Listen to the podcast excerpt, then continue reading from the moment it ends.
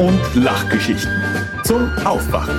Heute wieder mit Thilo und Stefan, vielleicht auch mit Hans oder Tyler, mit der Bundesregierung, mit der CDU und der SPD, natürlich mit den Grünen und mit Puffies und einem leckeren Riesenrad.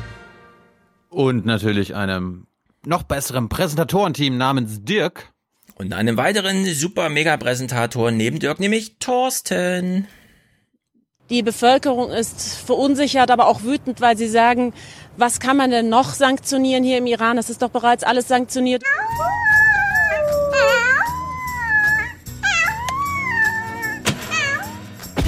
Gibt es einen Schurken in diesem Verhältnis USA-Iran? Insofern tut es ja immer gut, wenn man weiß, wer gut und wer böse ist. Und das Ganze wäre vielleicht leichter zu verstehen, wenn wir wüssten, wer der Schurke ist. Der Schurke, ich glaube, ich ist relativ klar zu benennen, das ist Iran. Aber natürlich, das ist das eigentliche Problem der Iran, ähm, der in der Region wahnsinnig viel Schaden anrichtet, der Terror unterstützt. Da haben die Amerikaner ja auch recht. Sind die Iraner der Kriegstreiber der Nation? Kann man das so Der, zuspitzen? Kriegskre der Kriegstreiber des Nahen Ostens mit Sicherheit, ja. Ja.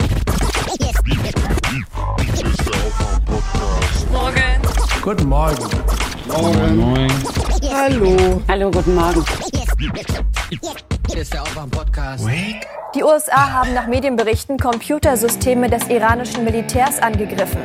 Die Cyberattacke habe am Donnerstag stattgefunden und Systeme zur Raketensteuerung lahmgelegt. Wake up and clear your brain. Time to listen to what people are saying. Government is lying again, media is acting insane. It's good to stay in bed and ignore the talking heads, but you can sleep when you are dead, so wake up. Weder Iran noch ein anderer feindlicher Spieler soll den Fehler machen, die militärische Zurückhaltung der USA als Schwäche auszulegen. Niemand hat ihnen eine Jagdlizenz im Nahen Osten erteilt. Mhm. Feindlicher Player bin ich eigentlich auch ein. Sind wir feindliche Player oder sind wir freundliche Player laut Pompeo? Freundlich. Unfreundlich. Was ist denn das für eine Stimme? Naja, noch nicht ganz feindlich, aber auch nicht mehr Ist das ganz eine feindliche Stimme? Ist das Wurden eine feindliche Stimme? Stefan? Feindlich übernommen? Wir wurden feindlich übernommen, glaube ich. Was ist denn das? Warte mal, Unfreundliche äh, das- Player. Wir brauchen, wir brauchen da Musik für, um das einordnen zu können. Nee, ist scheiße. Hab ich jetzt noch nicht. Komm, wir haben noch so schöne Wo- wo- Wo Tyler-Musik. ist denn der Alte? Wo ist denn der Alte? Egal. Hallo Tyler. Ohne Jingle meine ich nichts hier. Ja, finde ich auch. Also jetzt muss Thilo jetzt sich mal anstrengen. Äh, Okay, ich versuch's mal mit dem hier. Was ist der größte gemeinsame Teiler? Sehr gut. Super. Willkommen zurück, Daddy. Hola, Chicos. Oh, stimmt, Daddy. Wie geht's? Doch, ganz gut. Tauscht euch aus, ihr habt ja jetzt eine gemeinsame gut. Ist ja Grundlage. jetzt gutes Wetter, kannst draußen liegen. Während ich drin im Post Ja, habe. fast ein bisschen warm, oder? Bei uns ist schön schattig, wohnen hinterm See. Ja, aber Babys sind ja auch so klein wie Pinguine. Viel Oberfläche, wenig Volumen, die kühlen ganz gut. Mhm. es liegt im Zug. Oh, Zug. Ähm, auch von unserer Seite nochmal die Aufklärung. Morgen wird es ja sehr warm, also am Mittwoch. Kachelmann hat recht. Ich habe das auf Twitter Ja, ja, aber äh, man muss auch Moment, nicht, Moment, man Moment, muss nicht Moment. Kachelmann recht geben, um den Leuten zu erklären, dass man auch im Zug sitzen kann. Ja, also was hat's mit dem Zug auf sich? Ich, mich wundert das auch schon seit, seitdem ich, also vielleicht meine, eine meiner ersten Erinnerungen. Ich sitze nicht im Zug, kriegst du einen steifen Nacken, wirst erkältet, kriegst tot, keine Ahnung. Ich habe mich immer gewundert, Leute stehen draußen auf dem Feld, gehen stundenlang wandern, im Wind, ja, das nichts, aber sobald man innerhäuslich irgendwie am Küchentisch sitzt, darf sich wirklich kein Staubkorn bewegen. Ich habe Kachelmann hat da nochmal schön draufgehauen gestern, fand ich sehr gut. Äh, es wurde ja Tilo immer braucht, gesagt, glaube ich, Aufklärung. am besten war es ja immer, wenn jemand gesagt hat, äh, hier zieht's. Ja, er hat ziehen, Ah, genau, hier zieht's. Ja, dann habe ich immer, dann habe ich immer gesagt, dreh dich doch um, dann schiebt's. Ja. Okay, Tilo weiß nicht genau, worum es geht. Also, Ich habe keine Ahnung. gestern kamen sehr viele Hinweise von, zwei, Fenst zwei offenen Fenstern sitzt und sich die Luft in der Wohnung schnell bewegt von Fenster Ja. zu Fenster. genau, aber gestern gab's äh, von, was weiß ich, Verbraucherzentrale, irgendwas, keine Ahnung, hin, tausende Hinweise auf Twitter, wie man sich bei warmem Wetter verhalten soll, also bei Heißwetter. Wir wissen ja, Mittwoch war es warm, dann äh, Montag warm, heiß, sehr heiß, äh, Hitze und so. Und morgen ist ja der Hitzetag angekündigt. In Hessen gibt's Regionen mit 41 Grad oder so, keine Ahnung. Und der übliche deutsche Hinweis ist immer, morgens lüften, dann Fenster zu, damit die Hitze nicht reinkommt. Und Kachelmann so, ja, wenn Sie die ganzen alten Leute töten wollen, ja, dann können Sie diesen Sterbehilfe-Hinweis gerne machen, hat er genauso geschrieben. Besser wäre allerdings, das Fenster einfach andere- aufzulassen. Es gibt eigentlich auch noch andere Leute, die Vernünftiges zum Thema Wetter sagen, außer Kachelmann, weil der sagt zwischendurch immer so viel unvernünftige Sachen, dass Ja. man, äh, dass den, den kann Ich man ja nicht mehr, kann man nur noch schweren Herzens empfehlen, oder? Kann man den überhaupt noch empfehlen? Ja, aber deswegen, ja, das, die, die, die Empfehlungsfenster einfach aufzulassen, die war gut. Die solltet ihr alle beachten. Macht nicht den Fehler und macht's Fenster zu. Aber die kam ja jetzt von mir, ne? Also, Das, also, das ist der Tipp, den vor allem Kachelmann gestern allen so weit reingedrückt hat, dass es mehrere Tweets gab, die tausendfach retweetet wurden. Also, auch wenn- Ich glaube, es wissen jetzt alle ja Bescheid. Fenster an auf sich bei Hitze. logisch und ich war ja vorhin auch schon unterwegs und habe auch meine Fenster aufgelassen, aber wenn ich ein paar Stunden unterwegs bin und weiß, nicht- weiß nicht, ob ich dann zu Hause bin, äh, es könnte ja regnen, ich bin hier Dachgeschoss, ich muss meine Fenster schließen. ja, das hat ja was Aber- mit deiner, Ja. das ist ja auch versicherungstechnisch Aber- grob fahrlässig, Richtig. die Fenster offen zu lassen. Erstens das, aber geht. zweitens, ich habe ja quasi so ein, so ein, wie heißt das hier, so ein Kniff, wo ich das dann runterziehen kann, dass es Mhm. trotzdem eine Luftströmung in, Ja. in, in der Wohnung. Genau, also das war auch ganz wichtig. Wenn du zu Hause bist, wenn du nicht zu Hause bist, ist egal, ja. Aber wenn du zu Hause bist, machst Fenster auf. Setz dich nicht, äh, wenn draußen 40 Grad sind, in einen geschlossenen Raum und lass dich da durchbrüten und so, sondern Luftbewegung ist besser als, okay, es ist gerade drei Grad kühler hier drinnen, aber trotzdem 33 Grad. Das ist nicht gut, nicht gesund. Also äh, hier, hier in Berlin steht die Luft und darum, ich habe jetzt äh, seit neuestem einen Ventilator, der läuft auch gerade im hinter, hinter mir. Hört ihr Mhm. nicht, aber der sorgt für frische Luft und es sind 33 Grad gerade. Ja, ich habe 28,7, das ist ganz gut. Äh, Es ist, auch, es ist auch wie bei, Tyler, du warst letzten Sommer wahrscheinlich nicht dabei. Es war teilweise so, dass ich nicht skypen konnte mit Stefan, weil der Computer so heiß gelaufen ist, dass er die CPU runtergeschraubt hat. Ja, du hast ja auch so eine unsägliche Dachgeschosswohnung, wo man, du wohnst ja quasi näher an der Sonne dran. Mhm. Deswegen dein Problem. Icarus. Gut. Ja, zweite äh, Sache, die- die ich bei Kachelmann gelernt habe, nur kleiner Fun Fact, also es gab zwei Sachen. Das eine ist, hat er letztes Jahr schon durch gibt's gequatscht. Nee, nee, nee, genau. Das ist, glaube ich, der Kachelmann der letzte. Nee, das fand ich wirklich interessant. Es wird ja immer von Mittagshitze gesprochen. Aber die wärmste Stunde des Tages an warmen Tagen ist zwischen 17 und 18 Uhr. Bis dahin wird's wärmer. Leute, empfiehlt Stefan mal einen vernünftigen Meteorologen. Wieso? Die zwei Warum? Sachen waren doch richtig von Nein. Kachelmann. Den Rest kann man doch. Ja. Ach, ich habe nichts gegen Kachelmann. Ich lese das ganz gerne auf Twitter. Einfach. komm, äh, ich glaube, er hat Twitter verstanden. Er geht mit Twitter um, wie man mit Twitter umgehen soll. Aber das ist, das ist einer der wenigen Gäste, wo ich weiß, okay, den sollten wir nicht nochmal im Podcast haben. Ja, das finde ich Also das- auch, aber trotzdem. Das war, Twitter. Ich- ich weiß noch, wir, wir haben ihn, wir, wollten- über was haben wir geredet, über Wetter und Kram und dann auf einmal Ja. ist das Podcastgespräch geendet mit Gewalt an Kindern. Ja, und dann stellte sich raus, die Deutschen sind nicht gewaltsamer an Kindern in, im Vergleich mit den Schweizern, auch wenn man das subjektiv anders sieht. Wir haben 100 Naja. Leute gefragt, was kann man schlagen? Ja, Genau. Gut, Tribüne, ja? Ye are many, they are few.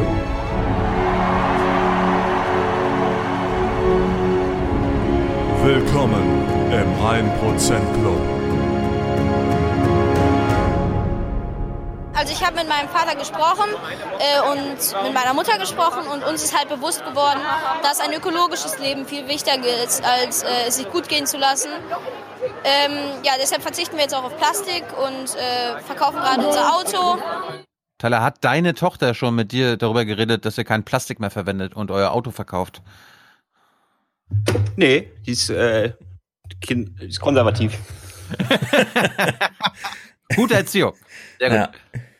Man kann nicht auf Plastik verzichten. Das ist das Letzte, was man individuell hinkriegt. Gibt eine sehr gute Kindersendung Pur Plus dazu. Eine Familie sollte auf Plastik verzichten, die konnten gar nichts machen. Naja, äh, frei fröhlich hat sich hier einquartiert im 1% Club Dirk mit 332,31 Euro. Das sind wie so mystische Zahlen. Wir wissen nicht, was es bedeutet. Sehr viele Dreien. Auch eine 33 mischte sich darunter. Wir wissen ja, was es bedeutet in der Podcast-Landschaft. Er schreibt, danke an Stefan Thilo und alle Gäste. Schönen Gruß an alle Hörerinnen, die Elbe abwärts.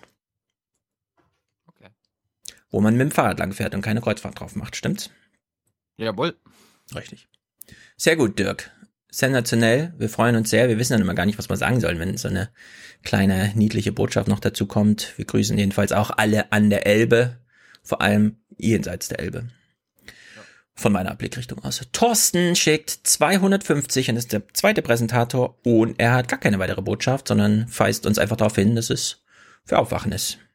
Ja, das ist dann unsere Botschaft hier. Und das ist gut für Deutschland, sage ich dazu nur. Ja, würde ich auch sagen. Sensationell. Bastian schickt 100 für das erzkapitalistische, profitierende, weiße, männliche Arschloch und seinen Podcast-Kollegen. Hinweis an Stefan, falls dir das Zitat unbekannt ist, ist äh, eine Harald Welzer Referenz. Thilo weiß Bescheid, ich weiß auch Bescheid. Ich habe dieses Gespräch schon viermal geguckt, dreimal am ersten Abend, also gehört, meine ich. Nein. Doch, und ehrlich gesagt, ich will unendlich viel dazu sagen. Ich habe auch schon einen Sommerfolgentermin geklärt mit Wolfgang. Wir müssen uns dem fantastischen ne Denken wieder annähern. Ich hoffe, du bist auch bereit. Ich schicke dir nachher Terminvorschläge. Du, wir können auch, Welzer hat, ich habe Welzer gefragt, äh, Podcast. Unbedingt. Unbedingt. Äh, ich möchte Ich ihn gerne ich- drei ich ihm Stunden gesagt, lang. Ich habe ihm gesagt, du bist der einzige Mensch, den wir kennen, der das Heute-Journal guckt. Er so, okay. Er guckt das Heute-Journal? Ja, ja. Eine Frage habe ich aber doch. Und zwar, mittendrin gibt ja dieses Snippet am Ende, wo du sagst, wir spielen ja hier zwei Rollen. Er sagt, nein, ich spiele ja keine Rolle. Und du hast gesagt, doch, ich spiele eine Rolle. Welche Rolle hast du gespielt? Den naiven Provokateur. Ich wollte ihn in irgend versuchen zu provozieren und immer die, nicht immer die Gegenhaltung einnehmen, aber ihn so ein bisschen was entlocken. Weil war so schwer, es teilweise war schwer mit seinen, ich mit seinen Gedanken nichts anzufangen, aber er hätte irgendwie, ich hätte gerne, dass er seine nicht lineare Zukunft einfach mal ein bisschen ausschmückt. Und das habe ich ihm versucht zwei, dreimal zu sagen und kam halt irgendwie nicht so viel. Ah, ich fand das so, also ich fand Harald Welzer. Ich fand, ich fand das Gespräch an sich geil. Darum, ich hat mir super Spaß gemacht. Ja, hat mich auch ehrlich, also ich habe es nicht ohne Grund dreimal dann gehört an dem Abend. Ich höre es ja ein bisschen höhere Geschwindigkeit, deswegen brauche ich da dann nicht sechs Stunden, aber so drei habe ich mich doch damit beschäftigt. Und ich, das erste Mal seit Schirmachers Tod, und das ist jetzt fünf Jahre her, wie wir wissen, habe ich so gedacht, ah, da ist mal wieder einer. Ja, der, der es ernst meint irgendwie. Der einen echten Vorschlag macht. Und ich habe allerdings dann im Forum auch gesehen, dass äh, viele so mit krassem Unverständnis irgendwie, ach, der Wälzer versteht dich ja noch nicht. Ich will es nur kurz spiegeln, wie, wie ich deine Rolle wahrgenommen habe. Wälzer macht diese ganzen Vorschläge und er versteht dich immer ganz genau, sagt das ja auch immer so explizit, irgendwie, ah, jetzt verstehe ich hier und so und versucht zu antworten. Und ein ums andere Mal saßt du da wie Opa Enno, der dann sagt, aber, aber ich habe doch bei der Merkel eine Pizza mit Pepperoni bestellt und wo ist denn die jetzt? Ja, ja ist doch gut. Es gibt äh, so ein Interview, Interview, Matthias Dullig, den kennen wir ja, Sachsen an, äh, Sachsens ähm, Ministerpräsident. Bei Jung und Naiv? Ja, das ist sehr gut, weil Ministerpräsident. Äh, nee, nee, Sachsens Wirtschaftsminister, so rum ist er. SPD, SPD, sterbende Partei, wir wissen ja, wie das in Sachsen aussieht. Der hat, deswegen Pizza mit Pepperoni, der hat äh, jetzt im Interview mit der Welt genau das nochmal so beschrieben. Das fand ich sehr mutig von ihm. Die ostdeutsche Mentalität ist, die Demokratie mit einem Pizzalieferservice zu verwechseln. Man gibt die ganze Zeit eine Bestellung auf und dann dauert es vielleicht ein bisschen länger oder es fehlt irgendwas drauf und dann ist man unfassbar unzufrieden, geht ins nächste öffentliche Klo und scheißt dort die Wände voll. Also das so pauschal würde, würde ich dem jetzt nicht zustimmen. Ja, also die Sachsen haben schon so ein Du, bisschen es war, es war, es war Ja, meine der Autor kann sich dann die Frage stellen, für wie viel Prozentpunkte AfD er bei der nächsten Bundestagswahl zuständig ist. Äh, welcher Autor Dulich? Nee. Äh, Der, der den Scheiß abgelassen hat, den du gerade ge- zitiert hast. Äh, wieso? Man kann auch von dem Bürger mal was einfordern. Wieso? Nee, danach muss ich mich nicht mehr äh, ordentlich äußern. Da kann ich dann direkt das machen, was er gesagt hat. Naja, ich hab, ich hab, also Dulich hat das nicht so gesagt, er hat nur diese, diese, diesen Vergleich Demokratie und Pizzaservice, da gibt's substanzielle Unterschiede und es vergessen Ostdeutsche manchmal. Und ich würde dem erstmal. Du auch? Also vergisst du das zustimmen. auch manchmal? Nee, Welz hat uns daran erinnert, dass wir es alle verwechseln. Nicht nur die Ostdeutschen, sondern wir haben alle dieses lineare Denken und wir können uns einfach nicht vorstellen, dass es, also dass beispielsweise so zivilisatorische Errungenschaften wie ein Kanzleramt äh, nicht selbstverständlich sind und dass auch so ein zivilisatorisches Ereignis wie zwei Generationen Frieden, ja, also dass eine Generation tatsächlich vergisst, was Krieg bedeutet, weil diejenigen, die ihn zuletzt erlebt haben, schon nicht mehr leben. Das ist so unwahrscheinlich, gesellschaftlich gesehen. Man kann sich einfach nicht vorstellen, dass es, wie soll man sagen, einen nächsten Schritt in eine zivilisatorische Zukunft, die wir auf jeden Fall, und da kommt jetzt das nicht-lineare Denken ins Spiel, also wir können jetzt nicht einfach den nächsten Schritt gehen weil das hieße noch mehr Ressourcen und noch mehr irgendwie und so und dann ist der Untergang sozusagen programmiert. Wir müssen jetzt also irgendwie und das fand ich dann auch bei ihm ganz gut, dieses nicht linear Denken, wir müssen irgendwann mal abbiegen. Einfach mal nicht geradeaus gehen, sondern einfach mal abbiegen. Also was wäre beispielsweise, wenn Team Jung und Naiv morgen mal nicht den kürzesten Weg zur ähm, Bundespressekonferenz nimmt, sondern vorher noch mal kurz abbiegt und dann bringt sie vielleicht andere Fragen mit, ja, dann kommen vielleicht andere Fragen fürs Kanzleramt an. Und dieses Denken, was Welzer da so vorschlägt und aus dem Denken deswegen auch sein strenges handlungsleitend, ja, also irgendwo muss eine Handlung abgeleitet werden. Und so konsequent, wie er einfach gesagt hat, naja gut, das Kanzleramt, klar kann man anders Ansprüche stellen, aber vielleicht gibt es ja auch noch andere Stellen, an die man Anspruch stellen sollte, vor allem man selbst. Das fand ja? ich ja, genau, genau das fand ich ja auch spannend. Ich, ich habe es ja auch gelesen bei ihm. Mir ging es ja darum, ich habe meine Lehren aus dem ersten Interview gezogen, wo er teilweise selbst an sich äh, eingeschlafen ist, also sich selbst gelangweilt hat. Ja, und, und das ich und, ja. und darum wollte ich ihn halt dadurch, dass äh, es ist nicht für alle, also für Nicht-Akademiker vielleicht nicht so leicht zu verstehen, was er will. Und darum habe ich versucht, mit mit einer äh, gespielten Haltung und wie du sagst, ja hier, äh, warum nicht und so bla bla bla, hm. da immer wieder bei ihm nachzufragen, damit er das immer wieder deutlich machen kann, worum es ihm geht. Ja. Und ich glaube, das war wichtig, halt 90 Minuten mit ihm zu reden, weil wenn es eine Dreiviertelstunde gemacht hätte, wäre man so, ah, wie meint er das jetzt mit nicht linear? Aber indem hm. man das aus fünf verschiedenen Perspektiven äh, versucht, also so habe ich es jedenfalls versucht, hat man es, glaube ich, am Ende verstanden. Ja. ja, also wenn Welzer Zeit und Lust dazu hat, sollten wir unbedingt daran anknüpfen. Hat er, weil er hat zugesagt, er hat zugesagt. Die ersten Reaktionen im Forum fand ich doch sehr schade, weil Welzer macht also Wälzer halt steht. Unbequem. Ja, genau. Wälzer ist, äh, Wälzer ist, ähm, wie soll man sagen, ist halt ein Professor an der Gesprächsführung. Ja, der weiß man gleich.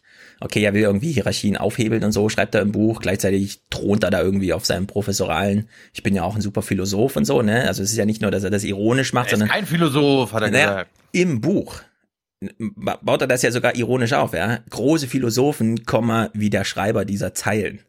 Weißt du, und das meinte er dann ironisch, aber irgendwie wollte er es doch gerne mal unterbringen, dass er sich für einen geilen Philosophen hält. Das macht natürlich ein Gespräch schwierig, aber gleichzeitig hat mich gewundert, dass, wie heißt sie denn hier, mit dem Profilbild gelb-schwarz irgendwas, Serena Serenda oder so, vielleicht weiß jemand, wen ich meine, der angespro die angesprochene bestimmt, diese ganze Idee, dass unsere Zivilisation ein Ergebnis davon ist, dass wir irgendwie Angst bewältigt haben. Also wir haben uns künstliche Steine mit Beton geschaffen und Autos, mit denen man am besten auch gleich einen Krieg überleben kann. Ja, und dann gehen wir mit Gorilla-Glas auf dem Handy in den Supermarkt, um dann dort ja, unsere Einkaufsliste abzuarbeiten. So, das war natürlich extrem ressourcenverbrauchend, diesen, ja, die Steine für uns nützlich zu machen, das Auto herzustellen und das Gorillaglas aufs Handy zu kleben. Jetzt muss man überlegen, kriegt man den nächsten zivilisatorischen Schritt hin, indem man sagt, okay, wir müssen jetzt Angst davor, also die Angst bewältigen, dass unsere Umwelt irgendwie nicht mehr reicht. Und das ist genau das Gegenteil von bisher. Bisher haben wir Angst bewältigt, indem wir die Ressourcen aufgebraucht haben. Und jetzt macht uns genau das Angst. Und jetzt können wir vielleicht irgendwas Neues wagen, was uns aber die Umwelt erhält und nicht weiter zerstört, ja. Und das scheint doch irgendwie auch, also es ist doch auch in der Aufwachenblase äh, die drängendste Frage überhaupt. Und ich finde, da muss man jetzt irgendwie konstruktiver nochmal mit Wälzer umgehen, dass auch das Forum, dass wir da nochmal ein paar Leute einsammeln und sagen, nee, das ist, man muss jetzt nicht so kleben am Habitus des Professors, sondern man kann nochmal in die Gedankenwelt da eintauchen. Mich hat das Gespräch jedenfalls sehr mitgenommen. Es äh, wird mich auch noch ein bisschen verändern. Äh, er hat natürlich auch jetzt Harari und alle gelesen, was alle lesen und so weiß auch nicht, ob, ob da wirklich so viel so drinsteckt. Na, wir kommen jedenfalls drauf zurück. Ich fand's, ich fand's eine Sensation. Ich habe das ältere Gespräch da von euch nicht nochmal geguckt, weil ich genau weiß, das hat mich damals auch genervt. Und ja. Er ist halt, er ist halt so ein Typ, dem musst du halt ein paar Dinge aus der Nase ziehen und er hat halt viele Beispiele einfach nicht von selbst gebracht. Also ich, ich kenne das ja als Interviewer. Und dann ja. musste ich ihn halt irgendwie dazu bringen und ihn provozieren. Und das hat ja. Wenn er dann da ist, machen wir mit ihm Wirklichkeitsgymnastik, so nennt er das, so nennt er das ja. Und dann gucken wir mal, wie eine gute Deprivilegisierung funktioniert. Das scheint ja so eine Strategie zu sein. Ich Wenn jetzt im- im- Greta schon Thema ist und nicht nur das arme braune Kind in Afrika, was wir namenlos und so weiter, sondern wenn Greta auf unserer Seite eigentlich der Welt jetzt plötzlich sagt, wir Täter sind vielleicht das Problem, dann bleib, halten wir uns mal an Wälzer. Hattest du denn Spaß beim Gespräch, Tyler? Ja. Gut. Ja. Philippe schickt 100 und sagt, für meine unersetzbare Informations- und Ideenquelle habe ich jetzt einen Dauerauftrag eingerichtet. Wir kennen ihn, denn seine monatliche Werbung für neub.eu, None of Your Business, Max Schrems Laden, unterstützen wir sehr, finden wir gut. Das ist einer, der handelt. Im weltzeischen Sinne. Der ist schon abgebogen, der weiß Bescheid. Wir 100 auch. von Lars. Danke, Merkel. Da, ich habe nur Danke Angela Merkel. Danke, Angela Merkel. Hm, ist doch genauso gut. Kirchensteuer von René 8723, sehr gut. Nikola schickt 60 und schreibt, lieber Sasch, zum Geburtstag beenden wir deine Schwarzhörerschaft mit Trump, Claudia Roth und der Ostoma. Die Ostoma wünscht Okay. auch guten Geburtstag. Moment. Du bist kein Schwarzhörer mehr, wir sagen Danke. Spende jetzt und hör auf, Schwarzhörer zu sein. Happy Birthday to you. Bitte alle. Happy Birthday to you. Hm. Alles Gute zum Geburtstag. Sie feiern heute einen ganz besonderen Geburtstag. Ich möchte Ihnen im Namen aller CDU-Mitglieder ganz herzlich zu diesem Ehrentag gratulieren und Ihnen vor allen Dingen Gesundheit und Gottes Segen wünschen. So, jetzt, welche Ostfrau meint er? Ich gebe ihm Ja, frage ich mich auch.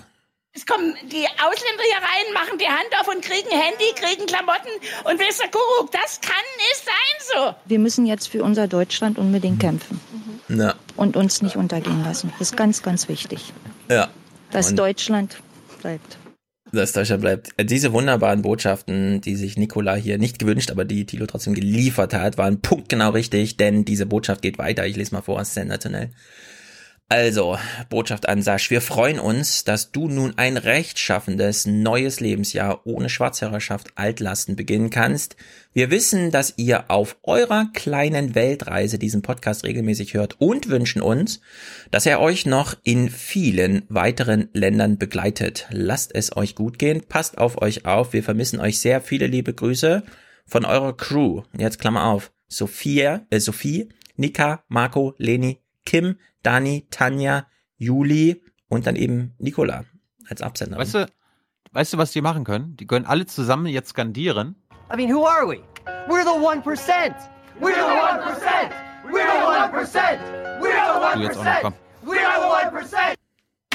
We are the one percent. Ja, also solche Unterstützerdanks lese ich jetzt ganz anders, nachdem ich äh, Wälzer gesehen habe, denn das ist diese neue Sozialität. Stell dir vor, du machst eine Weltreise und es warten acht, neun Leute auf dich zu Hause, ja? Das ist doch sensationell. Wer kann denn sowas von sich behaupten? Ein Prozent der Deutschen, 0,5 Prozent, wenn überhaupt. Es sind vielleicht 100 Leute in Deutschland, die so ein soziales Glück erleben. Die müssen ihren, ihr soziales Defizit, weil sie ja keins haben, nicht mit Konsum kon kompensieren, wie Welzer das für alle anderen Deutschen kritisiert. Also finde ich eine Sensation. Sehr gut, Nicola. Danke, dass wir Teil dieser Weltreise sein dürfen. Sensationell. Michael, Michael, Michael schickt 60. Bitte die erste Person, äh, bitte die erste Person, die BAföG, Sozialhilfe oder andere Mindereinnahmen hat, zum Produzenten upgraden. Danke. Grüße, Michael. Äh, Wir wissen ja nicht, wo das Geld herkommt. Aus welchen Außer Zwangslagen. wenn sie es sagen. Ja, wenn ihr es sagt, gra äh, graden wir natürlich alle ab hier. Ist natürlich klar. Ähm, Marius schickt Liebesgrüße an Katja. Ja, Familienpodcast. Aber Wir müssen uns doch nicht öffentlich ein Küsschen geben. Doch! Welzer sagt doch. Ich wohne am Alex und ich küsse meinen Nachbarn. Martin schickt 55. Ja, haha, das kann ich Ihnen sagen. Wir lösen es mit mehr Geld. Nix ist for free. Na. Dann machst, mach du mal Nix is for free. Okay. Nix ist für free. Mehr Geld, alle wollen mehr Geld, mehr Geld. Wir lösen es mit mehr Geld. Überall mehr Geld. Hm. Alter, wir müssen mal wieder nach Österreich, glaube ich. Also nach den Wahlen. Ja, da geht's. Jetzt um Wäre fatal. Warum? Ach, nix. Das ist doch nicht schlimm. Also fatal ist nicht schlimm in Österreich. Das ist nur. Ja. ist das Nicht da so nicht gut. tödlich? Nee. Fatal? Na gut. Stimmt, da ist ja angreifen auch einfach nur mit anfassen gemeint. Ich wollte sie nicht angreifen. Ich habe halt nur ein bisschen rumgefummelt. Philipp schickt 50. Kein Schwarzhörer mehr. Die Anzahl der Schwarzhörer bestimmt nicht ihr, sondern der Markt. Sehr gut. Okay, das versuche das versuch ich unterzubringen. Schwarzhörerschaft beendet. Äh, wie viele Autos gekauft werden, bestimmt nämlich nicht der Ministerpräsident, sondern der Markt. Der Das war, das, das war die Highlight-BBK, die du verpasst hast, während du im Urlaub warst. Söder, Kretschmann und Weil. Ja. Die drei von der Tankstelle. Uh, passt Hab sogar. ich was verpasst? Das ist ja die Frage, die mir so keiner beantworten konnte. Hm. Sabine 50, wir kennen sie. Sie ist, sie beendet ihre Schwarzhörerschaft nicht gerade erst, sondern sie schickt schon seit Monaten an uns Grüße und an Hasi Kiss You Again Botschaften. Wir müssen uns doch nicht öffentlich ein Küsschen geben. Hm. Mal gucken, wann diese Beziehung ein Upgrade erhält und wir hier davon erfahren.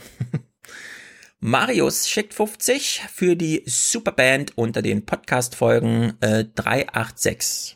Das ist die letzte gewesen. Ja, die war ziemlich voll. Die Puffis Band? Wahrscheinlich. Ach so, die Band äh, Georg und Rezo und so weiter. Ja, wahrscheinlich. Er meint einfach hier die, die Runde. Haben ein paar geguckt? Oder Die rein männliche Runde, weißt du? Ja. Es tut uns auch leid, aber Riso ist nun mal ein Kerl. Hans auch. Und Georg leider auch. Und Tyler auch. Aber Tyler hat eine Tochter. Und äh, Frau Passmann nicht abonniert, deswegen habe ich solche Probleme gar nicht. Sehr gut. Da sagst du wahre Worte. Stefan schickt 50 für den Vata-Tipp aus Folge Fragezeichen, Fragezeichen. Aktuell plus 37. Ja, genau. Grüße von Stefan. Der Vata-Tipp. Keine Ahnung. Irgendwas mit Batterien Vata, oder so? Batterien? Keine Ahnung. Ich bin auch überfragt. Stefan schickt 50. Ulrich schickt 50. Mil Tillmann schickt 42. Und er meint damit seine Hörgemeinschaft WHV und B-Max und Tillmann für, warte mal, 4 Stunden 20 Marathon und 4 Stunden 20 Cannabis Club. V20. Ja, ich habe den Namen Es, leider es, vergessen.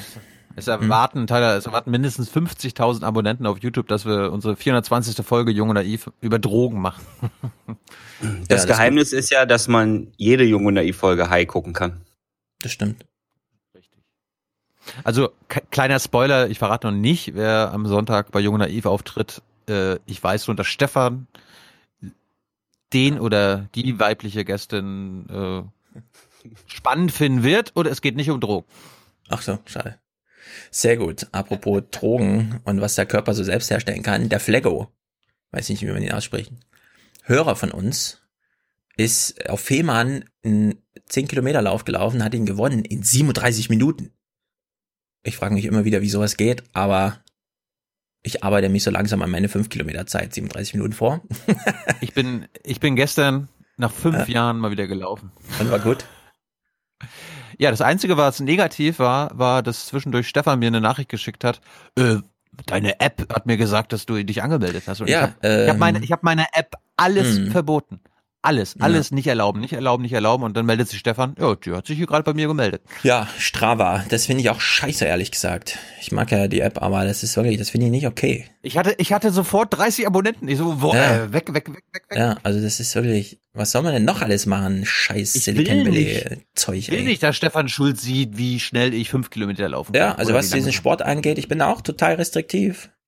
Das ist doch ein altes Problem, oder? Dass, wenn die App umsonst ist, dass sie halt nicht umsonst ist, sondern dass halt Ja, das stimmt natürlich, aber ich meine, Strava überzeugt ihn wirklich durch diesen sozialen Charakter hinsichtlich, du musst mit den Leuten nicht befreundet sein, aber du kannst trotzdem deren Strecken lang laufen und dich deren Zeiten dir angucken und so weiter, ja. Und du kannst trotzdem ganz privat für dich einfach deinen Sport machen und es nervt mich auch total, dass man da gleich. Ich wollte, ich hatte Stefan nur gefragt, ich will eine App haben, die mir einfach so sagt, wie viel ich gelaufen bin. Ja. Und äh, um einfach nur mal einen Startpunkt zu bekommen, wie viel ich überhaupt laufen kann, ne? Also nach fünf Jahren nicht laufen. So, und auf einmal wird das auf einmal geshared mit allen möglichen Leuten. Und das Ja. ist halt scheiße. Kann man eigentlich ohne App laufen? Klar. Na, es macht wenig Ah. Sinn, ehrlich gesagt. Ich bin Nee, jetzt auch in einem. Sinn. Naja, also ich sag mal so. Ich, hab wollte, ich wollte, damals- Tyler, Ja. ich wollte nur eine haben, weil ich mir eine Laufstrecke quasi auf meiner Google Map gesucht habe und wollte nur wissen, wie lang die ist. Das war das Ding. Ja. Äh, Also ich bin da wieder ganz bei Wälzer, die zivilisatorischen Vorteile nutzen. Ich war Mhm. zum Beispiel heute beim Arzt, hab mal EKG gemacht. Ich bin ja, ja auch gar nicht dagegen. so. Also Naja, aber äh, es man klingt muss sich das halt so, nur bewusst machen, einfach nur. Ihr stellt ja hier so Fragen, warum macht die App das? Also Ach so, ja gut. Okay, das ist aber ja schon man- fast naiv. Ja, ich empfehle trotzdem nicht ohne App zu laufen. Also man muss wissen, was man gerade getan hat und das muss man auch in Vergleiche setzen und die Vorteile, die solche Apps heute bieten, soll man nutzen, wenn auch nur für sich. Ja, also diesen ganzen sozialen Charakter kann man da rausschmeißen, denn man trainiert doch schneller falsch, als man glaubt. Also es ist wirklich erschreckend, was man so sieht auf den Laufwegen heutzutage. Da fehlt auch manchen ein bisschen Aufklärung. Deswegen würde ich sagen, ja, bitte mit App laufen und am Winter bitte nicht mit kurzer Hose laufen und nicht immer nur auch darauf hören, was die Oma sagt, sondern Nicht im Zug laufen. Genau, den Fortschritt mitnehmen auf die Laufstrecke. Egal. So, ja, jedenfalls vier Stunden 20 für einen Marathon. Ich meine, überhaupt mal ein Marathon, ja, ist, ist sensationell. Sensationell. Übrigens am 30. am Wochenende Ironman in Frankfurt. Frodeno ist, ist schon warm gelaufen. Äh, alle anderen auch. Die laufen ja dann so einen Marathon in 2 Stunden 39, ne? Nachdem sie 180 Kilometer Fahrrad gefahren sind und 6 Uhr morgens noch eine Stunde schwimmen waren. naja, Alexander, aufwachen jetzt monatlich, Kohle für euch, aber bitte nicht verbrennen. Nein, E-Auto. Wir sind hier ein elektronischer Genau. Podcast. Kohle wird also ein Podcast verbrannt. mit Elektro-Hintergrund, haben wir da letztens gelernt. Richtig. Philipp, sehr gut, unterstützt uns, genau wie die Hörgemeinschaft Linda, Lydia und Robert, sehr treu, Rebecca. Ein Prozent meines Bruttogehalts, Schwarzhörerschaft somit beendet. Das ist eine Hörerin, richtig? Das ist eine Hörerin. Du bist keine Schwarzhörerin mehr, wir sagen Danke. Spende jetzt und hör auf, Schwarzhörerin zu sein. Ja. Gendergerecht phrasiert von Markus, sensationell. Wir haben ja von Wolfgang gelernt, wie wichtig es ist, dass die Worte im richtigen Takt kommen und dann darf keine Silbe zu viel sein. Darüber denken diese ganzen Sophie Passmanns nicht nach, ne? Dass man Liedtexte oder Gedichte völlig aus dem Takt bringt, wenn man plötzlich Gender raus oder reinnimmt, je nachdem. Claudia, super Kanal, weiter so. Tim, denkt das auch, schreibt aber nichts dazu, sehr gut. Fabian, in meiner Hörnachricht, äh, warte mal, in meiner Hörernachricht angekündigt, Schwarzhörerschaft beendet und von nun an euer sozialdemokratisch, Sozialdemo ich kann das Wort schon gar nicht mehr aussprechen, sozialdemokratisches Gewissen im besten Sinne. Okay. Deine Schwarzhörerschaft ist beendet. Ich war lange nicht mehr so stolz, Sozialdemokrat zu sein. Wie in diesen Wochen und Monaten. Freust du dich Mhm. schon auf das, äh, auf das Duo Gesine Schwan und Kevin Kühnert, Tyler? Die haben. Äh, es ist nee, gerade das- Breaking News, Ja, nee. Also, habe ich auch, habe ich auch gelesen. Aber habe auch schon das Ich dachte, ist- Dementi gelesen. Ich dachte, er ist Postillon, aber ja. Ja. Frau Warte, Schwan hat schon genug Karriere gemacht in ihrem Leben, hat sie gesagt. Weil Das sie fand war ja schon bei Jung und Naiv. Eben. Genau. Bundespräsidentin wollte sie auch werden. Hm. Stefan schenkt sich einen Flug von, oder spart sich einen Flug von Ibiza nach Wien für 25 Euro. Stattdessen unterstützt er diesen Podcast. Sehr gut. Der, der hält auch länger an als so ein Flug, ehrlich gesagt, von Ibiza nach Wien. Big time. Ja, Jens, Liebling des Monats, Grüße, danke. Äh, Grüße und danke immer weiter. Olli Kahn machen, also immer weiter, immer weiter, immer weiter, weiter, weiter, weiter. Ja. Liebling des Monats. Tyler, Genau. kennst du den? Pass auf. Sie entscheiden per Applaus. Äh, Olaf Scholz, Liebling des Monats. Und damals hat er noch Haare gehabt. Was ist nur los Harald, mit dieser- Harald Schmidt ist der, den die FAZ jetzt versucht zurückzuschreiben, ne, gerade? Äh, nee, der ist auch bei Spiegel da mit Oder? seinem komischen Wer? wöchentlichen. Ja, Spiegel? Hm. Ja. Harald Schmidt hat Johann Böhmermann Moderationsqualitäten abgesprochen. Das Ja, finde ich so Harald sowas. Schmidt war früher richtig lustig. Ja, aber trotzdem muss man, also Wir- muss wir man immer alter mal- Mann werden, nur weil man älter mal- wird? Wir sollten ihn mal in die Sendung holen. Ja, mach mal. Mal die Leviten lesen. Na, keine Ahnung. Bedanken fürs Lebenswerk, aber ist dann auch für abgeschlossen erklären, würde ich sagen. Hier, Sie haben doch Ihren Preis schon bekommen, runter Ja. von der Bühne. Wir fanden das damals sehr gut bei Sat 1, aber Sat 1 ist vorbei und Sie auch. Ciao. So, Daniel, nach mehr als 170 Folgen Schwarz hören, wird jetzt abgestottert. Schulden sind nicht gut. Schade auch für Deutschland. Lest Varoufakis. Peace. Varoufakis hat auf jeden Fall mal Zeit zu schreiben jetzt. Du bist kein Schwarzhörer mehr, wir sagen Danke. Spende jetzt und hör auf, Schwarzhörer zu sein. Scheiße, was war jetzt schön für Deutschland oder schade für Deutschland? Äh, schade, oder? Ja. Es ist schlimm ist das, schade. Schade auch für Deutschland. Hm, Kini, dein Geld ist angekommen. Herzlichen Dank. Robert, deins auch. Sascha, Johanna. Christian will lieber anonym bleiben, also das ist der andere Christian. Versteht ihr? Hendrik. Was steht hier? Rezo und Stefan-Fan. Oh, das ehrt mich aber. Mit Rezo zusammen in einem Satz genannt zu werden. Arne, herzlichen Dank. Claudia, richtig und wichtig für Tochter und Mutter, also Julia und Claudia. Sehr gut. Familienpodcast halt. Ähm, richtig und wichtig ist nur, dass ähm, der Sachverhalt umfänglich aufgeklärt wird. Ja, Friedjof schickt eine verquere Nachricht. Ich versuche mal vielleicht. Alexa. Übersetze. Ceterum censeo uninonem Christianum popularem esse delendam.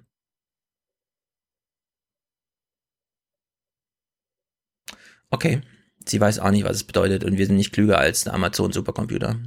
Vielleicht klärt uns jemand auf. Thomas, mein Klerasil gegen politische Pickelbildung.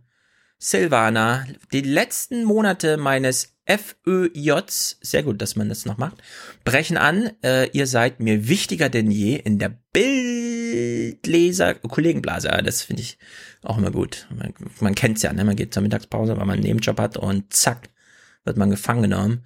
Clipwunsch, there is something from with my television it shows. Ach so, jetzt weiß ich. Ich dachte, es ist ja irgendwie so ein, ich dachte, es ist so ein Greta-Spruch, aber nein. Sorry, I think there's something wrong with my television. It's it's showing images and sounds from a universe I don't recognize. Sehr gut, Lorna unterstützt uns. Wir wissen, sie hat eine Familie, ist ein Familienpodcast. Nikolai, meine Zahlen sind zwar schon rot, aber dies ist wichtig. Danke für die Info, Laura. Und Familienpodcast-mäßig äh, Grüße nach Spanien von Nikolai. Sehr gut. Konto ist schon überzogen, aber er grüßt nochmal Laura. Das ist sehr aufopferungsvoll, finden wir gut. Edward, Svenja und Edward, erst, oh, jetzt, Tilo macht sich breit, erster Podcast, dann das Land, dann man selbst. Kennt Tyler noch nicht. Ähm, erst der Podcast, dann das Land, dann die Partei und dann man selbst. Hm. Das war ein bisschen Annette. manipuliert. Warte mal, Merkel heißt Von sie, ne? Hm. Annette sagt, ich wohne nicht am, Alak, al- am Alex, ich sag danke. Mhm. Ich wohne am Alex, ich sage nein. Ja. Ja, müsste es nicht, also ich wohne beim Alex und sage nein. Das sagt seine Tochter. Äh, Felix, Dauerauftrag für meinen Lieblingspodcast äh, und die sonst die ach so Lieblingspodcast und Politik und sonst was Blase. Fühl mich wohl hier sehr gut. Du bist hier gerne aufgenommen.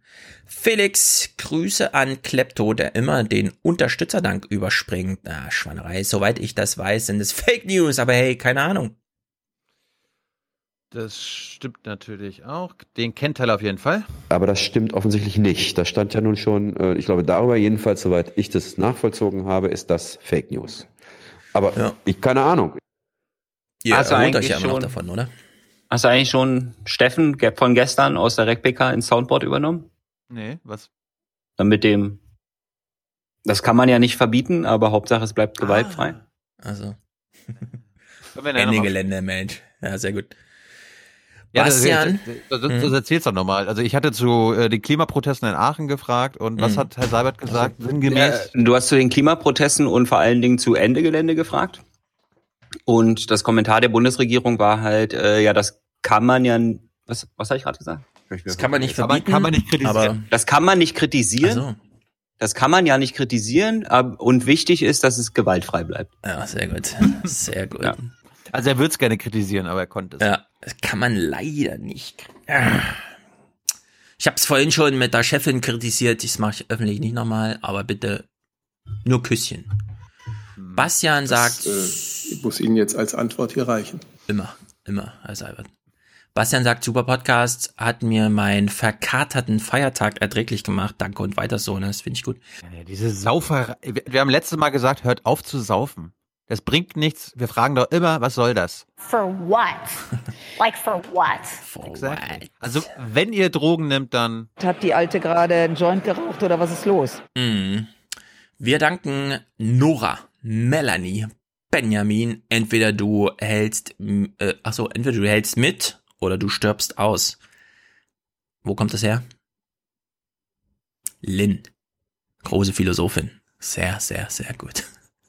Sie ist aber Oh, eine. Biologin, Leute. Sie meint das nicht auf uns Menschen eine, bezogen. äh, nein, nein, eine Biologin. Oh, Moment, Oh. ich muss mir eine Notiz machen. Das ist natürlich sensationell. Das darf ich nicht vergessen. Ist mir auch gerade eingefallen. Biololin. Mit Doppel-N natürlich, ne? Ja, ja, ja. Sehr gut. Julia, Nicole, Anja und viele weitere Kerle, die hier leider das Schicksal erfahren, ungenannt zu bleiben, aber sehr bequem auf unserer Tribüne sitzen. For the many. For the many, not, not the few. The few.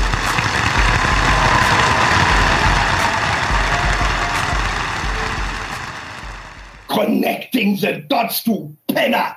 Fick dich, Tilo! Fick dich! Und ich habe jetzt das Abo für Jung und Naiv gelöscht. Und ich sage jetzt eindeutig, ich habe so oft den Aufwachen-Podcast empfohlen.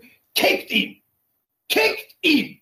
Feierabend! Diese Seitenhiebe auf KenFM sind unterirdisch und das allerletzte.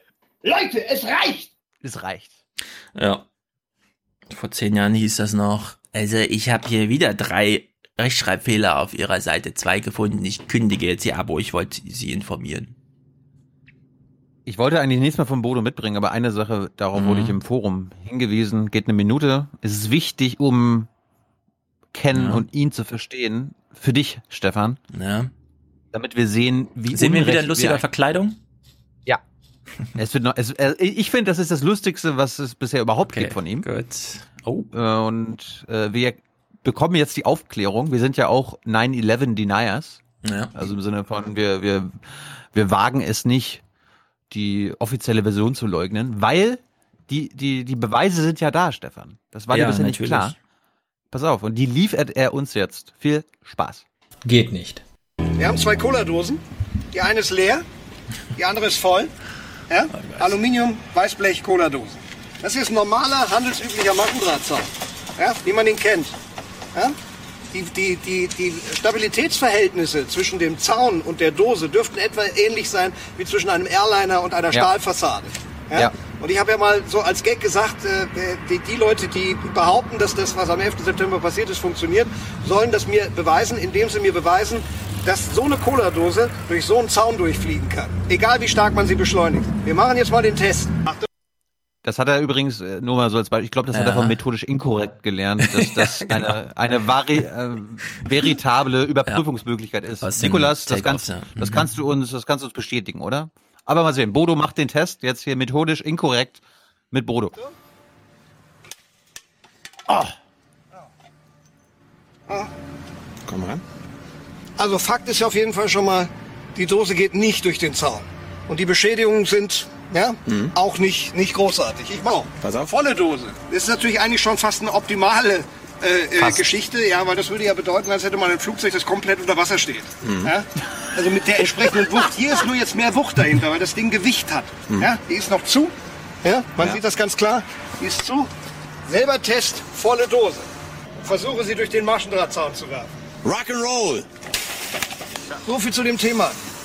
Ja, jeder kann den Versuch gerne selber machen. Ja, wer es schafft, eine Cola-Dose, eine Weißblechdose durch einen Maschendrahtzaun zu werfen, ja, der könnte mich eventuell davon überzeugen, dass ein Flugzeug, ein Airliner aus Aluminium durch eine Stahlfassade fliegen kann.